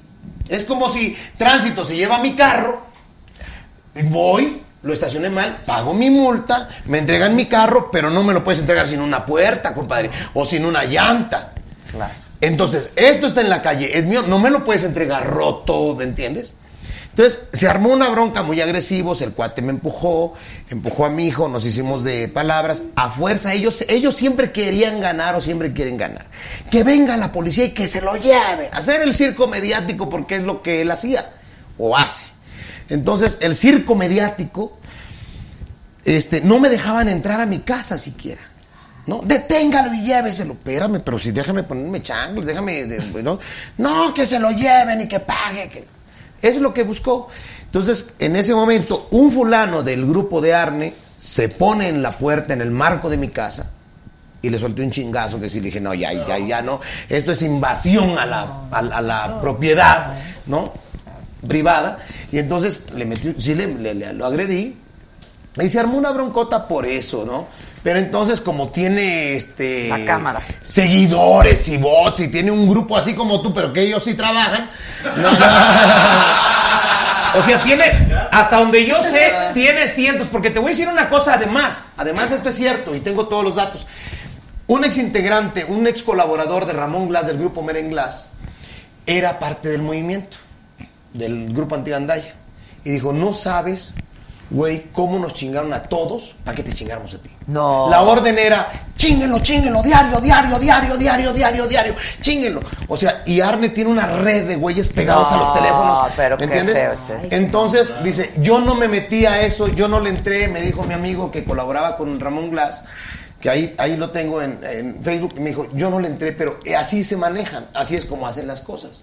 ¿no? Entonces, hay muchas cosas que, a mí- que son muy distorsionadas. Sí, ¿no? la muy neta, distorsionadas. la neta. Y esa fue la bronca. Y muchos todavía no lo superan, como ese maldito pendejo que está ahí. Donovan, ¿que a dónde pueden apoyarte? Ahorita este, hay unas personas que me están ayudando con un sitio web que se creó para canalizar a todas las personas que quieran hacer algún donativo. La página es donovancarrillo.com, todo pegado, sin espacios, sin guiones, sin nada. Ok, Donovan Carrillo. ¿Y tus Carrillo redes punto com. sociales? Eh, mi Instagram es Donovan Decar con doble R y mi Twitter igual. Entonces Facebook es Donovan Carrillo Suazo, cualquier cosa, ahí siempre estamos al pendiente para responder a sus mensajes. Además no es feo chamaco, ¿eh? No es feo. ¿Que ¿Cuáles No. son tus ídolos del patinaje? Pues bueno, cuando empecé a patinar, una de las personas que fue como mi inspiración es Javier Fernández. Él es un patinador español que creció con las mismas tipo de carencias en su país, este, donde pues España no es un deporte invernal, es muy parecido a México, se apoya mucho al fútbol soccer. Y a pesar de eso, él rompió muchos paradigmas y llegó a ganar una medalla en Juegos Olímpicos y varios campeonatos mundiales. Entonces él para mí ha sido como una inspiración. Ya. Oye, ¿ya sabes qué vas a, qué rutina vas a montar para la, para el mundial? Pues son las mismas, es el programa corto y programa Ah, largo, ok. nomás normalmente dura un año, este, las rutinas, y después del mundial ya es cuando cam- decidimos cambiar alguna de las dos o las dos, o ahí vamos a ver. Ok, ok. Sí. Pues vamos a seguirte No, muchísimas gracias. Y hay muchísima gente que quiere apoyar y qué bueno que apoyemos No, al sí, deporte. mi comadre. Exacto. Sí, es donovancarrillo.com, no, perdón, No, la Donovan- web. Ah, por eso, donovancarrillo.com. Ok. Ahí es para los donativos. donovancarrillo.com y ahí haces tu Sí. donativo. Les agradezco mucho por todas sus atenciones y espero pues contar con su apoyo. ¡Bravo, Donovan! Ahora, rápidamente, la gente quiere chisme. ¿Qué, ¿Qué pasó con Ingrid? ¿Que ¿Por qué se fue Ingrid? ¿Qué, qué, qué, qué opinas de Galilea? ¿Qué, qué más preguntan por ahí? Pues mira, Ingrid Coronado estaba muy cansada, llevaba muchísimo tiempo trabajando en lo mismo y sí dijo quiero hacer un break y viene con nuevo proyecto para primavera. Entonces por eso ella se alejó ahora del programa y está pues ajustando su vida y... Ah, ok. ¿Qué proyecto de qué o qué o qué? Pues no sé bien ¿La voz? el proyecto. ¿La Yo voz? no dije ¿La voz? nada, no lo sé, no lo sé. La voz. Pero para primavera. La voz con Ingrid. No, ah, ahora van a decir que La yo voz dije. con Ingrid. Tú dijiste hace rato, allá nos te venías diciendo, nos estabas di y di. No, dije. Nos estabas di y di. Que Ingrid Coronado no sé qué, que la voz. ¡Ay, qué bien! Va a estar padre que Ingrid haga la voz. Pues la verdad no sé si la va a ¡Ay, ¿por qué me preguntan? Pero ella dijo que regresaba para primavera. Pues la voz. Yo la voz, extraño mucho voz. y ojalá sí regrese. Yo no dije eso, no dije eso. ¿Y qué? Estamos en posición de confirmar que la conductora de la voz México Azteca es Ingrid. Lo dijo Adela y yo y soy Adela. voz autorizada. ¿eh? Soy voz autorizada. Ok, entonces Ingrid, eso. ¿Y qué, qué opinas de Galilea y de no sé quién más? Yo de verdad no las conozco en persona, pero son personas muy profesionales y trabajan en la competencia de mi programa y nada más, no las conozco, no puedo Ya, opinar. dicen que eres la más guapa de todos los programas matutinos. Ay, qué lindo. Que si Muchas te irías gracias. a hoy con Mauricio. ¿Con Mancera? Pues no creo. no, no creo. Mauricio Mancera es muy buen amigo, sí está, ¿no? Y estuvo mucho tiempo en Venga la Alegría. Se le extraña al buen amigo Mauricio Mancera. En serio, se los devolvemos, ¿eh? Ah. Sí, de verdad. O sea, si es así, no, no, no, si es así, mañana mismo. Ahorita hablo con la productora de hoy. Ok. Sí, no. No, estamos ahí en Venga la Alegría y pues llevamos ya muchísimo tiempo y hay como un nicho muy trabajado, entonces pues bueno, seguiremos ahí trabajando. Muy bien. Veanlo mañana, hay un reportaje especial de un romance designer, es para que ustedes puedan diseñar momentos románticos, viene el 14 de febrero, no se pierdan el reportaje, va a estar muy bueno. Ándale. Yo creí que ibas a recomendar el Tinder o una cosa así. Eso no sirve mucho. No, ¿verdad? No. Costeñito, ¿a ti dónde te vemos? ¿Cuándo? ¿Dónde? Yo, comadre, yo soy como la desgracia donde quiera ando. Yo donde quiera ando. Soy, soy como el hambre, estoy en todas partes. Yo hago un montón de cosas, fíjese usted, estoy haciendo radio en las mañanas para con mi amigo Piolín en Los Ángeles. Estoy haciendo radio aquí en México para EXA con un amigo tuyo que se llama Jesse Cervantes. Este, estoy haciendo Telehit, tengo un programa con JJ, otro comediante extraordinario que se llama Dementes Brillantes, salimos todos los martes de 10 a 11, ya nos llevamos, nunca nos llevamos mal, lo que pasa es que se aloca. Entonces, este, estamos todos los martes de 10 a 11 de la noche. Dirijo un, pro- un grupo de comediantes que decidimos hacer junto con Tony Flores, este, Hugo Alcántara, Indio Bryan y Al Castillo, que se llama La Cofradía de la Comedia. ¿No? Es un grupo de autoayuda, como doble A, pero de comediantes. Está padre eso. Donde un comediante trae un tema, un chiste, una rutina y todos los demás le ayudamos a ¿Eso dónde pasa? enriquecer. En mi casa. Y hacemos transmisiones a través de, de Facebook Live. ¿De esos momentos? Sí, de Ah, ese eso momento está hacemos, eh, un eh, todos los todos los, los lunes de 10 a 11 de la noche y trabajo con la cofradía de la comedia y más los shows, más bueno, ser papá que también con eso tengo ya para tiznar a mi madre todo el día. ¿no? Pero estás en un buen momento de tu vida ahora. Creo que sí, creo que sí. Creo, de verdad, yo, yo siento que sí, nos ha florecido el trabajo, mis hijos estructurándolos, echándole ganas, porque de verdad que qué difíciles son los hijos. Sí, Cuando, difícil. bueno, este de 21, cuando tenía 6 años, él me preguntaba de dónde vengo, y yo le pregunto de dónde vienes. Ah. y en esta etapa difícil de los hijos, donde ya no les puedes decir nada porque salen con su pendejada de yo no te pedí nacer. Le digo, pues será lo único que no han pedido, hijos de la chinga, porque de ahí fuera se dejan pedir chingón, ¿no? Y ahí ando, y Y mañana, ma- mañana vamos a Acapulco, este viernes estaremos en Acapulco presentándonos y la gira de Estados Unidos que ya empieza. Muy bien, felicidades. Muchas Aida, querida, a ti te vemos Ay, entonces. en- preciosa, yo no venía preparada, pero si me permites. si me permites decir. ¡Su puta madre! ¿Dónde vamos a estar? Entre ellas, amigos, si me permiten, el 16 de febrero, o sea, ya el sábado, en, Lázaro Cárdenas, el 27 en Mexicali, el 28 en Tijuana, en marzo, el primero en San Luis Río Colorado, el 14 en Puerto Peñasco, el 15 en Caborca, el 16 en Agua Prieta, el 17 en Ciudad Juárez, en abril el 6 en Colima, el, en mayo el 8 en, en ¿Qué hubo? Bien activa Bien, mi comadre. mira, no para. Bien activa mi comadre. Pero tienes tus redes sociales donde ahí está todo, Aida ¿no? Pierce, en este, obviamente en Face normal y también en Twitter, arroba Aida Pierce. Y ojalá que estemos ahí con ustedes, entre ellas, está muy simpática la comedia. Pues yo quiero agradecerles muchísimo, No, felicitarlos mucho, de verdad, por su talento, estás guapísima. Y tú, niño, eres un gran orgullo para todos nosotros, de verdad. Tu talento te va a llevar muy, muy lejos y pues contigo a nuestro país, caray, en un deporte donde ni figuramos y debes de estar muy orgulloso de eso y supongo que tus padres han de estar muy orgullosos de ti también. Muchas Felicidades, gracias. muchas Felicidades a gracias. ustedes también. Gracias. Gracias. Gracias. No les digas a Gracias, tus papás que todo lo que pasa. No, No, no, por favor, Está no. Ya lo vieron, ya es muy tarde. Nos van a regañar, Sí, nos sí, van a regañar. Un chicosteño, ¿por qué Pero, pero este chamaco, no, que, que aprenda, lo, lo estamos forjando. Exacto, O sea, exacto. no, no, no, aquí te vas a poner cabrón, porque esas que, que todo el tiempo haciendo ejercicio, no, y a qué hora, los chingados que no te dio tu papá, te los voy a enseñar yo. Gracias, como siempre, a todos ustedes. En este momento está pasando la entrevista en el financiero Bloomberg con la secretaria del Trabajo. Es la secretaria más joven del gabinete de López Obrador, eh, Luisa María Alcalde. Es muy interesante lo que está diciendo. Es muy importante para todos los que trabajamos, además, lo que está diciendo. Así es que no dejes de verla. Bloomberg, ya sabes, son 50 Easy, Sky, Total Play, etcétera, etcétera.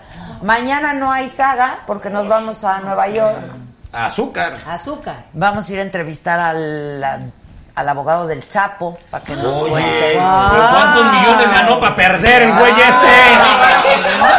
Ve, no, no, es que ¿cuántos millones se, se mamó? ¿Qué? qué? Bueno, es dicen de que es de los abogados más brillantes que hay, ¿no?